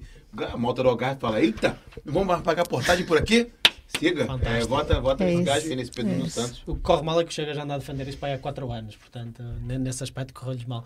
Epá, mas eu concordo contigo, eu acho que ele está a fazer eh, uma lavagem e um branqueamento total do próprio Partido Socialista e da sua imagem. Completamente. Eh, Já ninguém quase questiona a imagem dele. Eu estou mortinho por ver os debates porque, sinceramente, eu. Tipo, há aqui um mês atrás eu achava que ele ia ser cilindrado em qualquer debate e hoje eu já não estou tão confiante porque a própria comunicação social não tem, não, não tem pressionado tanto. De vez em quando acontecem alguns exemplos, como por exemplo quando foi ao Observador e lhe perguntaram qual, qual era o salário mínimo e ele não soube responder. Quando ele foi fazer do- Não, mas reparem, reparem, eu não sei quem foi agora, eu não sei se foi o próprio Nuno Melo a, que lhe- a quem lhe fizeram essa pergunta e ele, e ele responde de uma forma, mas isso não interessa nada, ou seja, ele acaba por branquear o próprio desconhecimento de Pedro Nuno Santos naquela resposta que dá. Eu fiquei assim, meu Deus, mas politicamente, é, a nível do marketing político, estas pessoas não sabem o que é que estão a fazer. Querem assim tanto poder, é porque não parece. O Manuel também é fraquinho, eu não gosto É, dele. não, e- é, o Nuno Melo que viralizou o corte dele dizendo a cena do é, se juntaria, faria uma aliança com o PS e tal. Ele, É, isso ele também, ele já veio dizer que isso foi mal interpretado e tal, mas é assim, muitas pessoas gostaram Mal da forma... interpretado? Que- Sim, sim, ele veio dizer que foi mal interpretado, Mas não não é isso que ele queria dizer. Mas ele falou, estava, pô. ele estava a dizer isso como comentador e não como representante da AD. Pronto, sabes como é que eles mudam o discurso, né? São políticos, por isso é que eu odeio Tem políticos. aqui no. Pô, esse, esse Nuno Melo eu só conheço porque aqui em Famalicão tem um outdoor dele. que diz, Tá A, daqui, di- tá a direita que faz falta. E Tá tá, a cara lá. dele lá. Porra, não dá, Nuno Melo. Os desculpa. Barcelos para cá também tem um assim, também tem um É assim. isso, é. Não, direita não, que faz é volta. castiço porque eu tive a oportunidade de, de estar eh, com o Nuno Melo há uns meses atrás num evento um, organizado, um evento cultural organizado por uma associação do Porto, que é a Farol, e que promove também os debates muito castiços, e o Nuno Melo esteve lá e a certa altura hum, defende que efetivamente não se deve, eu não sei quais são as palavras, não consigo reproduzir as palavras certas, mas basicamente ele, não podemos confrontar ou não deveríamos ah, alterar o sistema. Portanto, ele está e faz um discurso todo, exatamente, que isto está mal e por isso temos que mudar, mas efetivamente ah, o sistema não pode ser alterado. Desculpa, mas eu fiquei chocadíssima. Fiquei chocadíssima porque a certa altura deixei de perceber onde é que se está a querer ir e, e qual é o objetivo. Porque, Mas é, mas é porque triste, agora é mas é- apresentar uma direita de esquerda. É que a certa altura, desculpem lá, mas eu fico muito confusa. Eu fico mesmo muito confusa com estes conceitos, que esta própria. Quem se diz direita, ou então eles próprios caíram na falácia e na- nas ratoeiras da linguagem que a esquerda É lhes isso, é isso. E o CDS, e o CDS, eu ouvia muito aqui que o CDF vai morrer, que o CDF está a morrer. O CDF morreu, o Marquinhos foi falava. suicídio. Foi suicídio. E dizia não, que tinha uma malta muito boa por lá, malta de direita, supostamente era o único partido de direita antes do Chega aparecer. E aí a gente faz o evento lá do Zuga, convida um jovem Uhum. do CDS para falar. Na verdade, ele autoconvidou-se, mas E eu até. calma, calma lá. E aí, pronto, ele quase que enamora com o PSD, com Gaspar Macedo, dizendo que considera o PSD um partido de direita. E por- a primeira oportunidade que tem, quem que ele faz a pergunta e ataca? o Chega, o Gonçalo Souza. Só que aí ele errou e falar com o Gonçalo Souza, que ele É. tomou, É, sabem, porrada eu- velha tomou porrada velha. Eu- mas eu- olha a burrice, olha a burrice. E eu acho é que estimo que nós não vamos acabar o século sem a Joana ou a Mariana Mortágua dizerem que o Bloco de Esquerda é de direita. Desculpem, mas. Tá tudo indicando que pra isso, é. Você não tá fazendo nada absurdo, nenhum, Desculpem. nenhuma previsão absurda. Seria incrível, seria incrível. Deixa eu ver aqui, peraí, tem aqui coisas pra caramba. Ah, tem aqui ó, um superchat do Paulo Monteiro. Obrigado, Muito Paulo. obrigado, Eu não Paulo. sei nem o que que você escreveu ainda, mas pronto. Obrigado aí pelo apoio. Ele diz: pelo amor de Deus, não acredito nesta agenda climática. Convidem um dia o doutor Ricardo Felício, climatolo- climatologista da USP. Votaremos Chega aqui do Brasil. Ricardo Felício, eu acho que eu já tentei contato, Paulo, mas tem que Já- já tentar tentamos, contato já, de novo. já é, já tentamos. contato com ele. Que é praticamente o. O gajo, você se conhece ele? Não. É o gajo, é o gajo que fala dessa farsa climática Ok. há mais tempo que eu conheço. Ele, Ok. ele foi num programa muito famoso no Brasil, que é o Jô Soares. Sim, sim. Inclusive já morreu o Jô Soares. Ele vai pra lá no ano Já do- sei quem é, já sei quem 2000, 2000, 2001. Eu vi essa intervenção. Ele fala que é, é, ele fala que é tudo uma farsa, é tudo uma farsa. E Não o Jô é- Soares fica. Mas é. Sim. Não tá tendo de gelo. João até diz, porra, eu estou a sentir melhor. É isso, é isso. é isso, Fogo, eu exatamente. achava que nós íamos todos Exatamente. morrer. Pronto, é um trabalho dele nesses últimos 20, por 20 e poucos anos, exatamente É. calar essa, essa malta com Sabem, há, pesquisas. há e uma coisa mais. assustadora sobre esta agenda climática e não enverdando aqui assim nas teorias da conspiração, que para mim muitas delas não são teorias, são Não, não, não. Mas pronto, não entrando por aí. Ainda hoje vi hum, e, e fico chocada, nem sei porque é que fico chocada, mas reparem, saiu um estudo de uma universidade qualquer americana. Não interessa qual, que basicamente isso fez manchete que efetivamente chegaram à conclusão que quem produz os seus próprios alimentos, quem tem a sua horta, produz mais carbono do que hum, a produção em massa. E... Ok? Estão a perceber onde é que esta gente quer chegar? Efetivamente. Mas como é- é que eles racionalizam isso? Ó Marco, eu nem sequer quero saber como é que eles racionalizam isto. Sei que eles porque- vendem isso. Eles vendem isso. a tentar ser demasiado racional. É, Tens isso, razão, não dá. tens razão. É, não tem, não tem racionalidade nisso. Não, não tem, Tentar porque- responder com razão a loucura, realmente é verdade, tens razão, Maria. Pode ter que ver com Meu o Deus. excesso de asa de gafanhoto que essa gente está a ingerir. Isso. Não sei conta- se será Já é a quarta piada boa que ela manda. Já foi, já foi por conta do, dos, dos pum, dos gases dos- das ovelhas, dos carneiros que estavam vacas, das vacas. que estavam na. Metano, das vacas que. Mas até isso é mais racional, até isso é mais racional. Porque nós temos 60 bilhões, é tipo 6 vezes, não, 10 vezes mais de mamíferos que nós usamos para alimentação do que nós humanos. Aham. né? Por acaso teve no outro dia um status bastante impressionante, que era de toda a massa de mamíferos que existe na Terra, Uhum. nós e os animais que nós cultivamos para comer, representamos 97%. Oh meu É Deus. impressionante, não é? Pô, isto, isto integra todos os elefantes, todos os tigres, todos os leões, todas as chitas, todos os mamíferos. Todos. Nós, nós e os animais que nós comemos representamos 97% de toda a massa. É absurdo. Nós É hoje em dia controlamos a natureza totalmente. Mas entre Nós- eu acho que nós achamos que controlamos a natureza. Eu Pronto, acho- O reino dos mamíferos, pelo menos controlamos. Pá, é, é incrível. é. Mas a natureza é muito Não, mais do que o isso. ponto é? é, até isso era mais racional do que a cena da horta. Não, mas não Agora, é a horta também, é completamente é. ridículo. Porque A própria cena do. como é que um tomate que é feito num, no caralho mais velho, desculpem uma expressão, ah, no- no- sei lá onde, no, no além, e tem que ser transportado, Não, tem que ser processado, etc., é mais rentável. Eu tenho uma horta em casa. Não, planto. efetivamente é dizer que a Dona Emília, que tem aqui assim atrás umas couves e uns tomates e que produz para a Está sua família, não é? Que ela, Está, que ela é má pessoa porque É ela está É uma por. criminosa climática. Exatamente. Vai tomar uma multa com crédito. Com crédito social, com a crédito nova social. carteira Isso, digital da Europa. É É isso, isso, é isso. E são teorias da conspi- conspiração que a malta diz. Vai vendo. Ah, tá- tá- tá- muita coisa, muita coisa. Temos aí, tem mais coisas para perguntar para. Temos aí também com uma horita e meia. Já estamos chegando nas quase duas horas. Também não vamos tomar muito tempo porque a Mariana volta cá. Tem muita coisa aqui. Alguém está a dizer para eu ver o canal do Bruno Musa. Já está apontado na minha cabeça. Vou ver. Obrigado, Bruno Henrique. Musa. Do CEP. Ok, tá bom, boa. Obrigado, pá, obrigado. PSD de direita como ma- marco entendedor da fauna marinha. O quê? Como é que foi? É você é. PSD de direita como você marca entendedor de fauna marinha. Isso, eu percebo muito, faço marinho. muito, mesmo muito. É. Tá, tá, Mas é isso aqui. É isso, pronto. É Malta, se tiverem mais algumas questões, vão deixando entretanto. A Mariana está aqui e está a responder muito bem todas estas 250 pessoas. É isso, Maltinha. Vamos lá, deixa o like, se inscreva. Você que está vindo aí pelo Flávio Soares, nunca vi aqui. O famoso temos, mas não vamos, tá aqui, deve estar aqui numa discussão. Miguel da Costa diz: quem não quer mudar o sistema é porque faz parte dele. Olha, essa é uma resposta para hum. o Nuno Melo do CDS. É, Tuxê, pô. É Cheque mate no Nuno Melo. Olha, que a tá direita faz pauta. Ah... Olha aqui, olha aqui, Manuel. Manuel Magalhães pergunta, Mariana, que ministério gostaria de liderar? Olha. Não, não, não, nenhum, nenhum. Não tenho essa ambição, não tenho essa ambição. O meu ministério é a minha família. Epa. Ok. Porra, assim eu vou votar em tempo. Já ganhou teu voto, ela. Assim, assim conquistaste, assim conquistaste. Mas claramente o Ministério Humano. Sem dúvida, é, se sim. fosse né, um sim, Ministério Humano. Sem dúvida. Cena de contas, economia, para lá. Vamos deixar para quem sabe, para quem é. efetivamente... Aquele é? novo Ministério que o Miller criou do Capital Humano, em que Isso. ele integrou o país os seis, não, seria um excelente para ti, pá.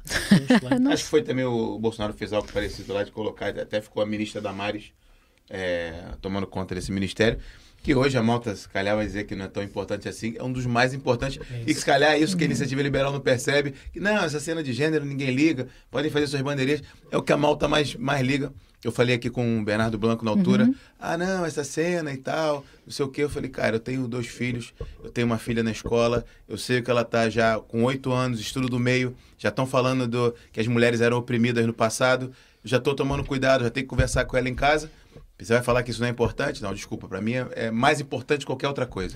E, oh, Rodrigo, eu ainda assisti a essa resposta do, do Bernardo aqui assim, quando vem logo com aquele gesto dizer isso não interessa nada, as pessoas querem saber da economia. Não, oh, Bernardo, estás absolutamente e redondamente enganado. Uma coisa que as pessoas não querem saber é da economia. As pessoas não percebem nada de economia, é as pessoas não sabem efetivamente ler o recibo, uh, até eu tenho algumas dificuldades em perceber todos eu os também. itens que lá vêm.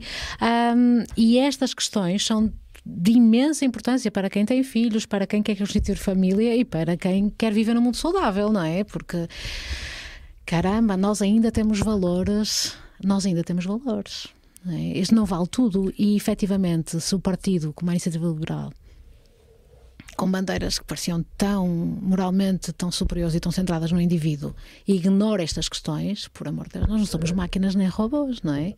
É desconsiderar a natureza humana, absolutamente, se desconsiderarmos estas questões. As questões de intimidade, nós, uh, o Bernardo que me perdoa, mas uh, ele vai ter economia para quem? Volta ao mesmo para as pedras? Não adianta estar aqui assim a fazer contas e fazer grandes planos se efetivamente desconsiderarmos a cultura e quem são as pessoas e onde elas estão e a sua felicidade. Não é? é? Nós não temos que impor felicidade a ninguém e esse tipo de medidas impõe uma felicidade fabricada, porque isto é uma fabricação de felicidade. Dizer ah, agora, como a esquerda faz nesta questão do género, ai, mas coitadinhas das crianças. Quem diz, ai, coitadinhas das crianças, nem sequer sabe o que é ter um filho nem sequer não sabe absolutamente nada. Ou se sabe, é muito, muito egoísta. Exatamente. Não é? eu, eu acho que essa própria perspectiva, a Maria Helena teve aqui um, uma, uma sequência muito boa sobre uhum. isso, em que ela disse esta perspectiva de eu só quero que o meu filho seja feliz, eu só é. quero que as crianças assim sejam fala felizes. Isso. É uma perspectiva super inocente. E eu até dei o exemplo de, por exemplo, uh, adição uhum. uh, e toxicodependência. Yes. Uh, para quem conhece, por exemplo, o efeito dopaminérgico de uma, de uma, de uma dose de heroína, Sim. sabe que aquilo tem para aí 120 vezes, no mínimo 100 vezes, o efeito de um orgasmo. Exatamente. Ou seja, a a tua felicidade química é absurdamente incrível. Isto não quer dizer que tu, a partir de agora, vais aconselhar toxicodependência às pessoas. Ou seja, esta ideia de felicidade é uma ideia muito inocente e muito infantil, até, é. na minha perspectiva. E uh, eles estão a tentar criar aquilo que é. Uh, é curioso que agora acabei de lembrar de uma coisa, que é, eu estou a tentar vender esta ideia de felicidade e não de responsabilidade individual e de verdade. E se tu fores ver, por exemplo, o Maduro, na Venezuela, Sim. ele criou um Ministério da Suprema Felicidade. Isso. Vocês lembram-se disso? Sim, perfeitamente. Ou seja, essa, a esquerda tem mesmo esta ideia completamente absurda de priorizar a felicidade. O que é que eles não dizem? É que priorizar a felicidade é priorizar o agora. É priorizar aquilo que são decisões a curto prazo. Ou seja, qualquer tipo de valor, por exemplo, que nós consideramos mais conservador, que é, não, o agora é para ser sacrificado pelo futuro, seja pelo meu futuro, que eu sei que é melhor, porque essa é a principal característica de uma pessoa bem-sucedida. Uhum. É a tua capacidade de adiar a gratificação. Isso. E eles sabem disso. Então eles têm que eliminar isso das pessoas. E eles substituem a palavra uh, atuar a curto prazo com Sim. felicidade. Muito bem. Feliz. Muito bem. É que feliz. Muito bem. É um bocadinho olhar para o admirável mundo novo do Huxley. É isso mesmo. É isso. É e usá-lo como um, como um guia. Ou como é manual mesmo. de instruções, não é? Porque eles usavam a droga ao soma, não é? Isso. Se mantiveres as pessoas felizes, absolutamente anestesiadas, cada uma cumpre a função de que a elite quer que elas comprem. Exatamente. E, ironicamente, também no livro que tu agora mencionaste, essa perversão sexual também acontecia. Absolutamente. Pronto, que, eles não, que, que, a esquerda continua a dizer que isto não é perversão, isto é um estado natural e nós é que somos maus porque estamos a negar. Isto é absurdo, não é? E basicamente, sinceramente, acho que estas teorias todas da, da libertação do género, ou da, da ideologia do género, lá o que é, isto, e vou ser muito dura com o que digo, mas eu acho que isto é só uma banalização da, da pedofilia. Nós já dissemos isto aqui também. É muito bom ver alguém com coragem a dizer isso. Pá. Parabéns, parabéns, Mariana. É Obrigado pela coragem, a sério. É a sério porque é. é. mesmo importante, porque eles não se focam nas crianças por acaso. Exatamente. E o facto, por exemplo, já ouviste falar do, do, do, do filme que do ficou filme. agora muito em voga, o Sound of, Sound of Liberty? Sim, ainda não, te, não tive coragem para ver. É, é assim, se te puder dizer uma coisa, eu posso hum. dizer isto, que foi uma coisa que eu disse também ao Rodrigo. Não é gráfico. Ok. É intenso. Certo mas não é Mas é muito, mas pega okay. muito. Pega muito. Eu, eu, fui assistir com a minha esposa, saí daqui de um, de um podcast, até com o Rui Tavares, até do Bloco é. Esquerdo. Okay. Acabou o podcast, tinha sessão meia-noite em Braga, eu fui com ela assistir. É não tive coragem, não é tive coragem. Eu, eu, tive coragem, mas no meio, me, talvez até me arrependi. Falei, pois, caramba, é estava tão bem. É, eu, eu não tive forte. coragem mas, eu, de, mas foi quase que eu precisava. Eu precisava daquilo, porque aquilo ainda me deu, me deu mais propósito porque eu estou okay. fazendo aqui no Zuga. Para okay. falar essas coisas, para não ter medo de falar essas coisas. Boa, Rodrigo. É. Olha, e parabéns, parabéns a vós, porque efetivamente eu não conhecia o vosso, o vosso podcast, mas eu também não tenho tido muito tempo para estar aqui assim nas redes e para, tu trabalhas, para perceber. Não é? eu tenho vários empregos, não é? Uh, o ser mãe é como ocupa mais tempo e, portanto, não dá, não dá para ver tudo, não dá para ouvir tudo. Mas, pelo aquilo que depois, entretanto, fui, fui investigar acerca de vós, parabéns aos dois. Portanto, a fazer um trabalho inacreditável e com muita coragem acima de tudo, não é? Porque o falar de. Meus caros, há 10 anos atrás, a palavra direita não se falava sem as pessoas porem a mão na boca. Ok, as pessoas não se assumiam de direita como hoje. Não, não se há 10 talvez, mas há 20, esqueçam.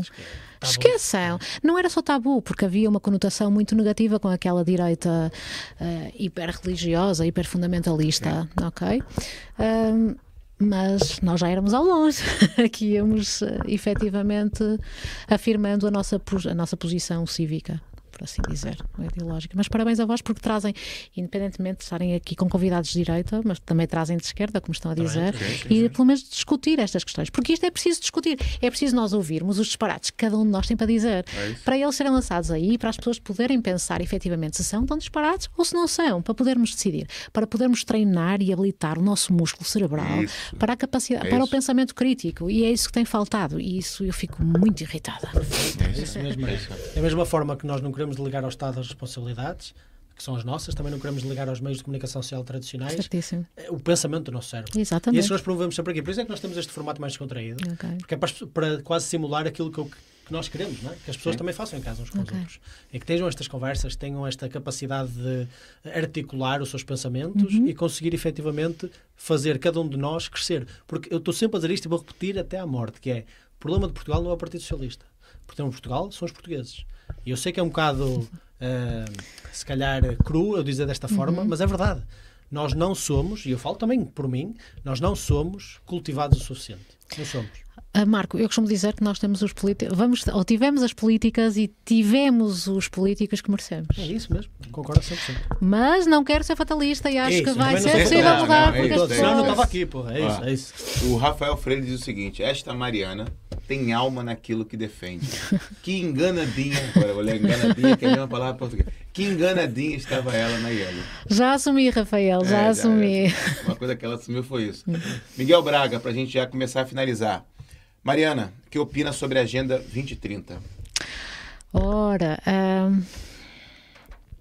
ora bem, eh, se há uma agenda, um, e não é da RTP, desculpem a piada. Ah, não sei quem é que, que a decidiu, quem é que a votou, quem é que. Certo? Portanto, é para não deixar ir para a frente. É isso. Certo? Acho que não, não há muito a dizer. Acho que isto é um projeto abs absolutamente louco, antinatural, absurdo, autocrático, ditatorial, totalitário e que, e que merece todo o combate. Exatamente. E temos aqui um último comentário, o Luiz Santos diz, Bernardo Blanco foi um des desapontamento enorme. Estava à espera de muito melhor dele. É. que ele teve no podcast, Marquinho. A gente até teve uma. A gente até teve uma, uma análise pós, Pós, pós podcast, assim, no momento, acabou o podcast, ele, ele foi embora, a gente conversou, falou, olha, em algum momento ele se declarou de direita, falou que era um liberal clássico. Quando a gente perguntou a cena do discurso de ódio, ele disse Era que era contra. contra. A gente, olha, só que quando a gente parou, assim, quase que igual, num dia, para refletir, no dia seguinte a gente, pô, mas naquelas questões ele deixou, eu marquei, pô, e naquela questão? E realmente na cena da economia, mesmo que ele diz que não entende muito de economia, é vice-presidente da Iniciativa Liberal, que supostamente é o forte da economia, ele diz, não, essa cena monetária eu não entendo tanto. É bom, eu tentei falar. O Marquinho é louco economia. por economia, ele queria eu adoro aprofundar. economia, eu gosto mesmo muito. É. E, é, é- é quase um hobby de estudo, eu gosto mesmo muito. E eu queria aprofundar a questão da política monetária. E ele, ah, política monetária, não entendo muito. E, eh, só, só há duas explicações para isso. Ou ele entende e não está a querer sofrer do Dunning-Kruger effect, não é? De que, ok, eu entendo o suficiente para saber que não entendo muito, Muito não é? certo. que eu respeito, essa atitude eu respeito. Ou então ele não entende mesmo e diz que não entende e isso é surpreendente para mim, ok? Porquê? Porque nós já trouxemos aqui o Gonçalo Souza, que é, é um, um jovem talento que está muito presente na atividade do Chega, que porra, ele, ele que, o hobby dele nem sequer é tanto economia, Não. e ele, ele fala comigo de política monetária com muita facilidade, e Certo. critica a União Europeia, diz que nós precisamos de um país mais soberano, tudo isto eu subscrevo assino por baixo. Também, eu também. Relativamente a Perfeito. isso, também tem a minha subscrição. E agora, surpreendeu-me do Bernardo Blanco e, acima de tudo, frustrou-me uma coisa, que foi, por exemplo, vou dar aqui um exemplo. Ele disse assim, eh, e atenção, nós adoramos falar com ele, Certo. jovem espetacular, que volta aqui sempre que quiser, mas frustrou-me o seguinte, que foi, por exemplo, nas questões das casas de banho, nas questões de género, etc. Ele disse, ah, não, eu votei contra isso. Está bem, mas o partido votou a favor, não é? Estás aqui a apresentação do partido também. E depois ele disse, não, eu votei contra isso e para mim não há mais nada a fazer. Ele disse isto para aí duas ou três vezes. Ele disse, não há mais nada a fazer, não há mais lei a passar. Ai não, então porquê é que acabaste de votar um- uma a favor? Se não há mais nada a fazer. Porque direi- que direitos é que tu estás a tentar conseguir? Que direitos é que faltam? Que direitos é que faltam? Que direitos é que faltam à comunidade LGBT? Que direitos é que faltam à- à- ao sexo feminino? Que direitos? Que direitos são esses que vocês estão a batalhar? Isso. É porque se tu dizes que não há mais nada a fazer, então porquê é que tens isso como bandeira? Então Exatamente. ignora isso, põe isso de lado, não é? Isso é que foi o mais frustrante um bocadinho para mim. Mas pronto, é assim, eu acho que a iniciativa liberal vai ter um resultado ligeiramente melhor do que o que esteve nas últimas eleições. Ah, acho que é com mérito daquilo que é a mensagem dele económica, que eu acho que eles se mantêm mais ou menos fiéis. Agora, esta infestação de progressivismo lá dentro é uma time bomb. Eu lamento, se calhar, o meu viés, mas eu efetivamente neste momento não sei qual é a mensagem da iniciativa liberal. Eu não percebo o que o Rui Rocha diz. Eu não, lamento, mas assumo. Eu não percebo. Eu, eu nunca percebo do que é que ele está a falar. Aliás, eu já não sei quem é o Rui Rocha. Ah, ele mudou agora? Ele, ele tirou os óculos, vestiu, calçou sapatilhas? Não sei, É, ainda é-. Não, não, não. não. Não, ele está televisão Aquele ainda é o Rui Rocha? O Rui Rocha ainda é o presidente da Iniciativa é? Liberal? Não, eu não sei. ele- Pronto, esta. ah, não, mas efetivamente eu não sei qual é a mensagem da Iniciativa Liberal neste momento. Ah, não sei se o foco é. É social, se é económico, eu, eu tenho-me perdido um bocadinho. Quando ouço falar, ah, acabo por não perceber mesmo. Desculpem. O Falta coragem, eles, Alexandre- eles não querem, eles não querem ser eh, chamativos. E o Alexandre Falta-lhes Souza- coragem, eu acho. O Alexandre Souza diz uma máxima que o Rui Rocha tem o. É dele, né? É do Rui Rocha ou do. Qual, qual? Que é o, tem o carisma de uma batata Ah, cozida ele, sem sal. Isso, ele diz isso do Montenegro. Ah, é do Montenegro. Montenegro. Ah, pronto, vale pro Rui Rocha também, fui se, se o Montenegro é uma batata cozida sem sal, o Rui Rocha, tipo, é um tremoço, um cru, sei lá, não sei, não faz, não. Pois não sei. Eu não, é óbvio que nós estamos aqui, não estamos aqui numa perspectiva de ofender ninguém, não é? Toda a Isso. gente tem o carisma que tem e há muita- muitas dessas coisas também Não, são mas, não, mas, mas é necessário pro, pro, pro angariar pessoas e, e- Claro, e claro. motivar pessoas no discurso. Faz parte da política. né? O Faz André Ventura tem malta que nem sabe o que, que o Chega propõe, mas segue o André Ventura pelas palavras que ele diz na comunicação social. Isso, é isso. isso. O jogo Não, é esse, efetivamente, é e se, se havia característica que se atribui ao Rui Rocha era a capacidade que ele tinha sintética, com muito humor, de, de fazer política no Twitter. E em 140 caracteres, o Rui Rocha é conhecia, eu conheci o Rui Rocha aí, na- nas piadas que ele fazia do Twitter. E aquela pessoa era inacreditável, quem lia em 140 caracteres. O que ele escrevia, pá, ele era um herói, ele era um maior, juro-vos, eu achava o máximo o Rui Rocha, porque ele era muito assertivo, com muita piada. Quando ele eh, passa a escritor de discursos da Iniciativa Liberal, pelo menos era esta a função que eu achava que ele tinha, quando ele se aproxima da, da cúpula da Iniciativa Liberal, aquilo começou a ficar muito chato. E muito, e muito sem graça, eh, com quem? Mas este era o mesmo Rui Rocha, não- porque estávamos à espera de uma pessoa que tivesse efetivamente aquela capacidade que demonstrava no Twitter. Ahm, pessoalmente não tenho nada contra o senhor, é uma pessoa absolutamente simpática. Nada a dizer pessoalmente. Agora, efetivamente, de passar a mensagem da iniciativa liberal, porque, reparem, ele podia ser uma pessoa chata, podia ser, ser uma pessoa sem carisma, mas saber passar uma mensagem, ser uma mensagem simples, caramba. A iniciativa liberal teve essa. eh, eh, Era, era essa, foi essa uma das suas imagens de marca. Era uma imagem muito simples, mas que dizia muitas coisas, não é? A imagem trazia uma mensagem poderosíssima. E efetivamente, o Coutinho Figueiredo conseguia, eh, conseguiu manter, não é? Ou estar par a par com, essa, com esse marketing da iniciativa liberal. O Rui Rocha parece que demora. hum, leva demasiadas palavras para passar uma ideia simples. Ao contrário daquilo que, que- daquela pessoa que eu conheci no Twitter, nessa persona. Pronto. É, Eu acho que eles, eles não, eles não são genuínos. Eu acho que ele tem medo de ser genuíno, tem medo de ser criticado por ser genuíno, por isso é que ele não consegue eh, traduzir na, na sua mensagem oral aquilo que ele era no Twitter. Porque, Marco, eu acho que ele não sabe o que quer para a iniciativa liberal. Ele abraçou um talvez projeto eh, sem saber o que é que queria para ele. Por exemplo, eu vejo isto muito no exemplo do, do Tiago Paiva. Uhum. O Bernardo que esteve aqui connosco, convidou o Paiva, não sei se foi Certo. convite direto do Isso Bernardo, é muito bom. mas fala. parecia, não é? Uhum. Parecia que foi co- convite, porque foi ele que fez a visita guiada lá pelo Parlamento. Depois dá-se aquele. eh, e são melhores amigos, maravilha, vão lá ao, à, à sede do partido, etc. Yeah. Pronto. Não, há, não à sede, mas ao, ao, lá ao sítio do partido, lá no, Uhum. no Parlamento, etc. E depois dá-se aquele episódio em que o Tiago Paiva eh, manda o, o Costa para um certo sítio. Uhum. E eles automaticamente ficaram chocados, colocaram, absteram-se completamente das palavras do Tiago, Isso. se bem que é isso, metaforicamente, que eles andaram a fazer este tempo todo, é mandar o Costa efetivamente para aquele sítio, e, de- e depois E o Chega? o Chega é o único que capitaliza sobre isto. que cena mais incrível. Tiago Paiva, vamos fazer agora uma cena. Eu convido o gajo, o gajo chega lá e diz. Ó Costa, vai para o caralho. Certo. E o, e o Chega diz: "É Isso! Eu até dizia pior. É isso. E É. os gajos cap- conseguem capitalizar mais o convidado dos outros do que a, pessoa, a própria pessoa que o É convidou. verdade. Isto é falta de, isto é falta de princípio. E por isso é que a iniciativa liberal está a perder, porque eles- as pessoas não sentem que eles são genuínos. E por isso é que dizem, ah, sou só um bloco de esquerda que diz que percebe. Percebe de economia, depois, ainda por cima, vem o Coutrinho dizer que sim, sim, isso é verdade. Nós somos efetivamente muito parecidos com o bloco de esquerda.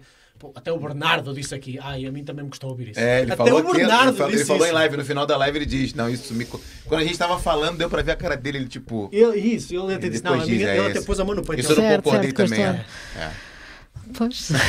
Era algo que falar, Não né? desperdício, até porque eu, eu adoro o Bernardo, eu acho que ele faz uns vídeos muito fixos, ele tem uns, te- ele tem uns takes porreiros, e se ele é efetivamente liberal clássico, e se ele é efetivamente de direita, como disse aqui, eu acho que é um desperdício na iniciativa liberal.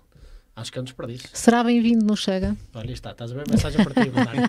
Duvido, duvido, que, Também, duvido também. que isso aconteça, mas, mas sim. Mas é isso. Olha, encaminhando pro final, acho que uma Uhum. coisa que ligou o alerta pra gente da, da, da iniciativa liberal, principalmente do, do Marco, né, que falava tanto, já falou abertamente que votou na iniciativa liberal, Já, já. é, ligou o alerta foi a cena do discurso de ódio em que eles se, abstiveram.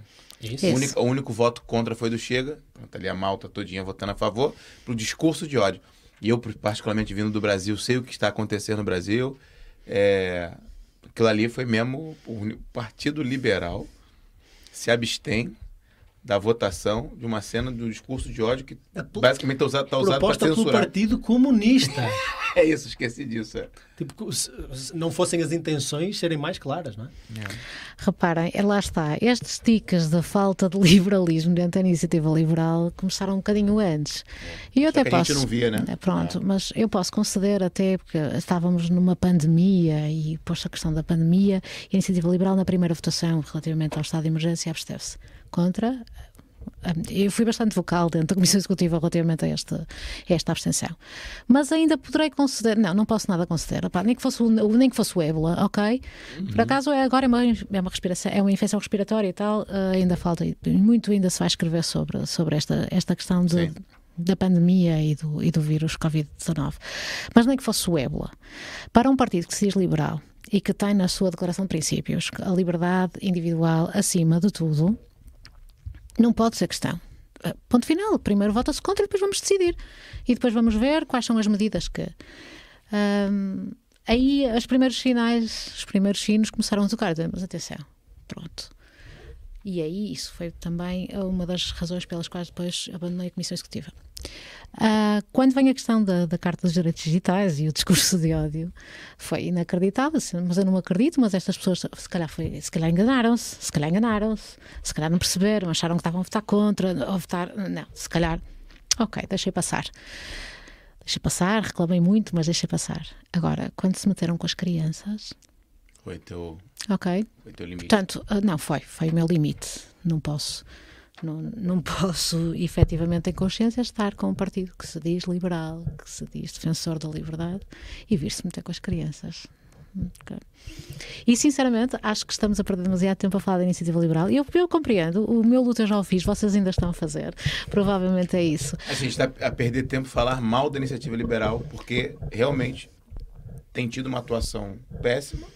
E o que a gente acha é isso, e a gente tá falando mal do que a gente tá, fal Ah, tá falando do que a gente acha. E é, e é Claro isso mesmo, o nosso momento é Foi esse. uma Claro, sim. montanha russa, não é? É Foi uma isso. montanha russa de. eh, nós já, promovemos bastante ideias da iniciativa liberal aqui e é efetivamente não só um choque, como. Se calhar o choque não é a melhor palavra, mas é uma desilusão ver aquilo que poderia ser um projeto fan- fantástico de cair completamente. A desilusão é desilusão porque mais do que o projeto é efetivamente nós, nós- e aqui você mesmo então ah, fatalista. Portugal historicamente está condenado a não poder ter um projeto liberal. É, ficar aparentemente. Completamente. A iniciativa liberal, de há uns anos para cá, destruiu, ah, mais uma vez, foi destruída uma hipótese de liberalismo e de passar a mensagem liberal ahm, aos portugueses, porque hum, vai ficar com péssima fama. Mas lá está, ah, se calhar isto trouxe uma benesse. Como a direita era a palavra proibida há 20 anos, o conservadorismo era uma mais ainda. E efetivamente, nos últimos cinco anos, a iniciativa liberal veio normalizar este sentimento que as É, pessoas têm é de necessidade Sério. de conservadorismo Concordo 100%. não é? Lá está, o bom senso, como vocês Sim. no início do programa chamavam.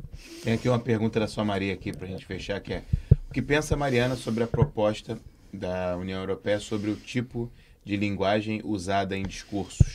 Ah, chegaste a ver hoje isso. Cheguei, sem comentários. Isto, É. isto é absoluto. Não é- Não conheço, não conheço. Então, basicamente, é é. muito, É, muito resumidamente, tem, é uma proposta em que nos discursos e na linguagem da União Europeia não seja utilizada a linguagem que possa conter género. Como exemplo, a palavra viril Não pode, ser né? substituída por forte, porque viril associa-se à testosterona por si. né?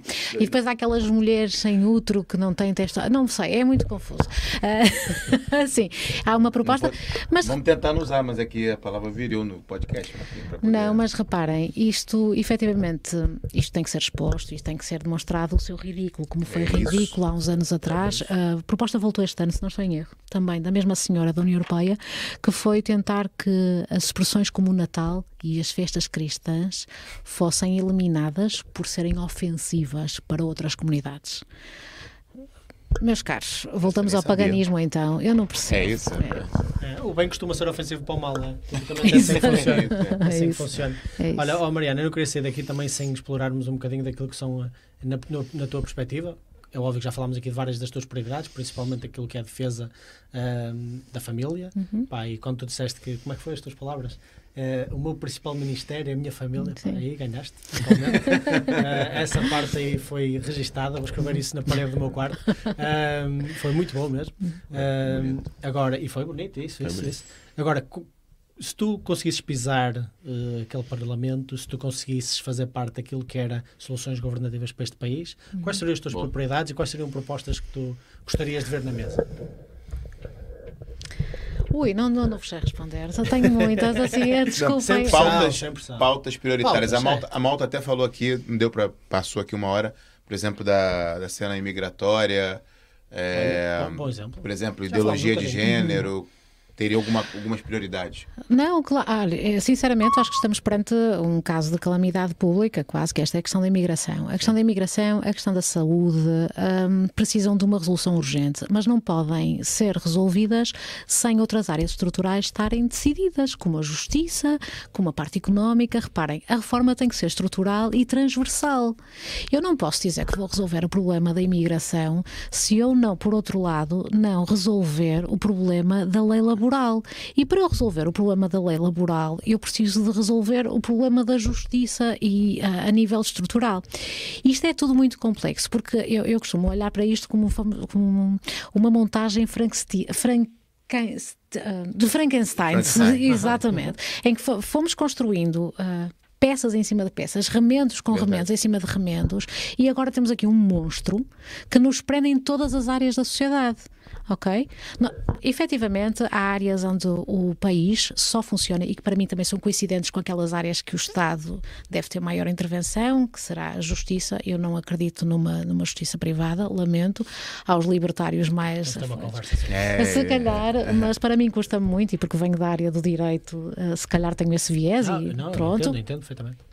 A questão a da direito é, a questão é muito da... lavada pelo sistema atual. estou a brincar. A questão da defesa, acho a área da soberania de, essencial. Sim. O Estado tem que tratar uh, e a saúde. Para mim são áreas que se não se mexer nisto já, ou pelo menos começar a tentar decompor o que está mal e tirar as necroses desta, destas áreas, não vamos conseguir mexer em mais nada de forma séria. Concordo 100%. Eu até, até, olha, até me fizeste lembrar de uma cena que foi o, Manuel Morgado, a quem eu mando um grande abraço. Manuel Morgado esteve aqui connosco, um grande, um grande representante daquilo que é o Partido Libertário dos dias atuais, um jovem talento uhum. incrível. E ele até participou num discurso qualquer sobre imigração em que ele estava a ser mais monárquico que o gajo do PPM que estava lá na apresentação. Ele, okay. O gajo do PPM a defender a democracia como se fosse o santo grau e, e, eu achei super irónico um gajo libertário consegue ser se calhar mais monárquico que o gajo que está a representar o Partido Popular Monárquico. Um, na questão da saúde em particular, uhum. até porque estamos a falar com uma enfermeira, Uh, uma enfermeira muito com uma oratória espetacular, com valores incríveis. Obrigado por estás aqui. Claro, obrigado. Uh, o que é que tu verias como melhorias no sistema atual de saúde que nós temos? Problemas óbvios que tu resolverias ou tentarias resolver numa próxima legislatura? É fundamental resolver o problema da gestão. A forma como os serviços estão estruturados, como estão desenhados, é outro Frankenstein. Lamento. Tentaram-se construir soluçõezinhas, remendo, que são remendos, e que depois tentam é responder a quintas e aos seus aos seus fazendeiros, Sim. se é que me entendem. Claro. Há aqui toda uma. Uh, a questão da lógica da saúde está muito presa à, à questão dos seus fornecedores e sendo eles, às vezes, os próprios prestadores de serviços. Hum. Ok. Pronto. E efetivamente tem que se pensar numa dinâmica nacional, ok, para não haver, porque não pode haver injustiças. A, a questão da coesão na, na, na, saúde é fundamental. Eu não consigo uh, perceber como é que as pessoas dormem à noite sabendo que o acesso ao Sistema Nacional de Saúde no Norte é diferente e, e, e de superior qualidade de uma pessoa que esteja no Sul. Mas isto é só um país ou são dois? Ou são vários? Bom, ok, para mim, e então, a primeira coisa a fazer, temos que abrir o sistema. Temos que temos que pôr os privados, integrar os privados, integrar a parte social aqui assim, pôr toda a gente a colaborar, porque faltam cuidados de saúde. Pessoas, há aqui assim uma falta grande, apesar de haver muito dinheiro atirado, de haver a falta de profissionais, porque não há trabalho para eles, ok? Porque reparem, nós somos poucos enfermeiros, somos poucos médicos para as necessidades, mas efetivamente as vagas não existem. O Ministério das Finanças não autoriza. Ah, Os próprios olha, serviços não autorizam, porque não está as coisas não estão pensadas do ponto de vista da gestão não é? de uma forma eficiente. Uma coisa vos digo: ninguém está preocupado com o utente. Ok? O cidadão nem sequer é tido nem achado. Da forma como. Há algumas teorias que vão sendo implementadas, são pessoas muito bem intencionadas e reparem, nós temos os melhores profissionais de saúde do mundo ok? Porque eu acho que nós temos, e desculpem, mas eu acho mesmo que nós, acho que o português tem uma boa alma e caridosa. Se calhar isto já também está na não, nossa às vezes mais. A parte da enfermagem mesmo, o Marco e... cansa de repetir o exemplo dos do enfermeiros que vão para a Inglaterra, Nossa, que estão lá mesmo exportado é, de uma maneira reverenciados, né, pelo... Mas reparem, há muito, nós licenciamos muitos enfermeiros por ano, mas não temos sítio para os pôr, não temos espaço para os e colocar. Eles? É óbvio, as pessoas vão atrás onde está, não é? Onde estão as oportunidades. Agora, efetivamente, nós temos profissionais de saúde, médicos, enfermeiros, auxiliares, assistentes técnicos, auxiliares, uh, técnicos administrativos, pessoas que estão um, nos serviços de saúde que fazem muitas omeletes de excelente qualidade com muito poucos ovos. Se não fazem ideia, é, é é, é muito triste ver que aquelas pessoas que estão a dar a alma de si, tudo o que têm, e depois não vão ter recompensa nenhuma. E às vezes a recompensa era só um agradecimento ou um reconhecimento. Ok? E fazem muitas horas para que não falte nada às pessoas. E pronto, e efetivamente não conseguimos chegar a todos, os serviços não conseguem chegar a todos. E temos aqui assim uma pescadinha de rabo na boca, se, per se me permitem a expressão. Oh, é triste, é triste. A gente faz esse podcast para poder né, dar soluções, então, mas quando a gente ouve um discurso como o teu, e ouvir um discurso como o do Faria Dias, o policial que está afastado, que é exatamente o mesmo discurso, com pesar, com pesar. Ele mesmo já pediu pediu o afastamento da polícia peraí. licença sem vencimento. Uma licença sem vencimento, tá fazendo outras coisas. Porque já, ele falou, basicamente ganha três vezes mais do que ganhava, a miséria que ele ganhava na, para doar ali mesmo, para ser policial 24 horas por dia. E o discurso dele é, é quase exato, nas, nas palavras que você disse agora, com pena, com pesar. Ele até usou o termo da Carolice, ele diz que os, que os policiais, é, pronto, tem ali uma viatura que está com os pneus carecas. Vamos dar aqui um jeito para não. Vamos, não vamos parar, Ela não. está a dizer com o omelete, não? Exatamente, o que ela tá fazendo, a cena do Omelete, me lembrou muito o que o Faria diz. E é triste, porque saúde, segurança são pilares né, de uma sociedade. Caramba, não é? De uma sociedade é, é o básico para nós podermos viver com alguma qualidade, certo? Sem isso, não estamos aqui a fazer nada. É, Não conseguimos construir. na saúde também está a acontecer muito na educação. Educação também. Porque o sistema está montado para ter. Correção, eu aprendi uma coisa, eu aprendi uma coisa e tenho que tirar chapéu a- Ensina, ao Gabriel ensina. Mita Ribeiro. A educação dá-se em casa, nós estamos a falar do ensino. Ah, ok? excelente Boa. correção. Excelente correção. Ensina. Adoro ser corrigido dessa forma.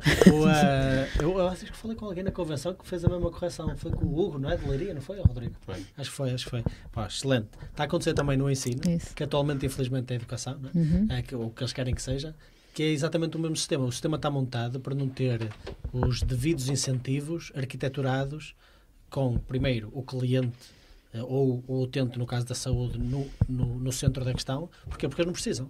Isso. Porque eles vão ter sempre clientes, vão ter sempre utentes, vão ter sempre, porque o sistema está centralizado, está monopolizado, eles não têm qualquer tipo de responsabilidade sobre a qualidade de serviço. Marco dizes tão bem, e uma das coisas que tem sido transversal, e foi um amigo psicólogo também eh, que me chamou a atenção a este, a este pormenor, olá Carlos, ahm, foi a questão, quando se discute o ensino, e discutem-se os professores e as escolas e as condições, nunca se fala dos alunos. Não é? Ahm, o cliente, efetivamente, é que, devia, é que tem sempre razão. O que você falou dos utentes, né? Quem, quem, quem liga para os utentes lá na Ninguém. gestão? Nada. É isso, é isso. É É pelo mesmo. contrário, às vezes são tratados assim meio de. Ah, eu às vezes eu tive Pô, que ir agora, final do o ano. Sistema Nacional de Final do, Saúde- ano final do ano eu tive que levar. é, foi meu filho, uma ceninha na barriga, eu tive que levar no hospital de Famalicão. Terrível ali. Por um acaso, eu dei sorte dele na hora de fazer a triagem. Ele urrou de dor, tava mesmo com a dorzinha na barriga. Certo. Tomou um. Bem treinado, muito bem, muito bem, muito bem. Se calhar teve ali um treinamento antes. Olha, tem que, Ator. tem que mesmo desmaiar na frente da triagem. Toma um vermelhinho.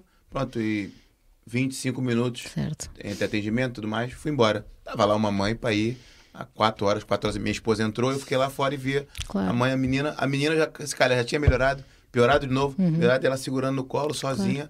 Quatro, duas horas da manhã, uma hora, uma hora da manhã. Terrível aquilo. É. Quando, ela- quando eu- minha esposa saiu, ela olhou assim, o segurança, que tava ali, olhou para ela e falou: A senhora não foi atendida ainda? Assim, fiquei com aquilo na cabeça. Eu saí, falei: Meu Deus. É Dei sorte por um acaso que meu filho ali tomou o vermelhinho e foi atendido Claro, rápido. claro. Mas pronto, é terrível, terrível. Mariana, pena. obrigado por esta conversa, está a ser muito bom. Obrigada, eu. Eh, Eu já esperava bom, mas ainda está a ser melhor do que eu estava à espera, porque tu efetivamente és uma pessoa excelente. O Rafael Freire diz: tragam a. Mariana de volta só para falar de enfermagem. Era fixe a gente trocar Ok. É fixe, é. figurinhas Tá sobre, sobre Ok. essa, a saúde, o, o hospital, o cenário todo. Já Uhum. falou coisas que a gente não fazia ideia. Esta jovem merece mais palco pela qualidade que traz. Ele diz esta jovem porque se Isso. identificou como jovem. Claro, Vai, sempre, vai, sempre. Rafael. Grande Rafael Freire. Muito Muito, obrigada, sim, não. Rafael. É muita simpatia tua. Mas tem, tens uma alma jovem, tens uma alma jovem. Sim, sim. Mas, a sério, Mariana, obrigado, obrigado pela conversa mesmo, está a ser brutal. Rodrigo, se entretanto que eu trazia mais uns comentários porreiros de elogio à Mariana. É isso, é isso. A gente já foi para duas horas para a gente Uhum. não, não, não, não deixar chata a conversa para que ela volte aqui. Isso, que assim ela Isso. volta. Ela senão ela vai dizer, Isso. porra, para ir lá outra vez, vou ter que estar três horas a conversar com aquele Não, não, chato. não. Vamos deixar duas horas e a gente promete que no outro vai ser, men vai ser menos ainda. ok. Mariana, Uhum. muito obrigado novamente. Acho que é, é excelente eh, a, a história que consiste aqui a partilhar connosco, para mostrar às pessoas tipo, que é importante lutar pela liberdade e pelos valores que permitem essa liberdade funcionar. Eh, há uma frase até do, do Solzhenitsyn que eu digo muito que é para as pessoas que acreditam que se- ser eh, igual e que a igualdade é o, o valor eh, mais importante, ele tem uma frase que é brutal que é nós, nós nascemos todos diferentes e se nós somos todos iguais, é porque não somos livres. Isso. Se nós somos livres, nós não somos diferentes. Isso. Eu se calhar disse de uma forma mais erudita do que eu acabei de dizer. Não, mas não disse tão simpática, de forma tão simpática como tu Ele era russo, ele não consegue- Isso, ele não sabe o que é ser- isso. ele não sabe que é ser simpático, ele não sabe o que é ser simpático. Exatamente isso. Mas então é, muito, é, é, é- é uma expressão muito importante e eu acho que é uma forma de nós começarmos a tentar transmitir às pessoas Uhum. que a liberdade é efetivamente o valor mais importante, eh, aliado aos valores que a sustentam. E não é fácil, a é liberdade fácil. não é um conceito fácil, pelo contrário. Para isso temos a segurança e temos o conforto, e para isso, não é? Uma vida fácil é viver dentro de uma cidade dos 15 minutos, que é uma prisão, certo? É. É, é o conceito de. É um centro prisional em que se tem tudo ali à mão, em que a gente não tem que pensar muito, não tem que, só tem que satisfazer as suas necessidades básicas: comer, ir à casa de banho, dormir. Pronto, isto é fácil. Mas lá está, não. Exatamente. não é? Ó, tem aqui Excelente muitos, analogia ao socialismo. Comentários. Deixa eu, deixa eu colocar aqui, ó. O. Isso, termina Miguel- aí a o inflacionar o, Braga. ego da Mariana. É, o Miguel Isso, Braga isso. diz: Obrigado pelo podcast. Toca aí dormir, que amanhã é dia de produzir. Aqui É ninguém recebe ajuda. Ora Miguel. é o. tá, tá, tá, tá, tá, tá, só a Maria diz, ó. Obrigado a Mariana e a vocês, Zugas, por nos trazerem essas pessoas que só nos acrescentam. E pá, pá, pá, pá, pá, pá, tem mais aqui. Cis, nosso membro, diz, ó, mais uma grande live. Parabéns. Temos poucos gostos, malta. Toca deixar Não, não, não, não, não, ele tá, ele tá vendo Deixa tá like. atualizado. Não, Ah, 38 é impossível. Não, 38 é é que às impossível. vezes tá desatualizado, não deu um F5. Bruno Mendes diz: Boa noite, pessoal. Acho que foi conversa incrível. E a senhora conservadora. Aí está. Tá, tá, tá. Porra. Eu acho que está rolando aqui um. Mariana, deixa-me fazer uma Aqui, aqui, uma o Carlos. Pereira. Então. Malta, excelente live.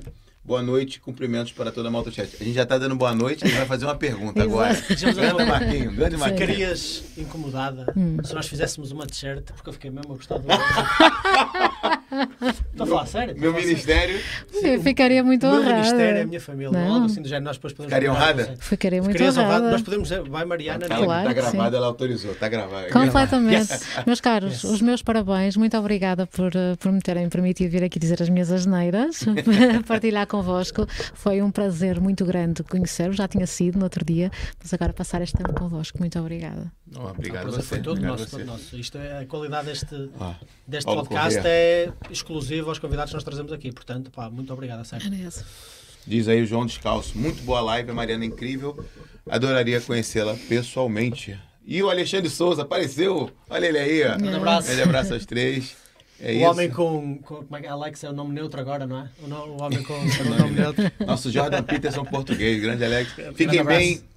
Gente boa e viva a liberdade. Carajo. Isso. É isso, Maltinha. Obrigado, Malta. Se inscrevam.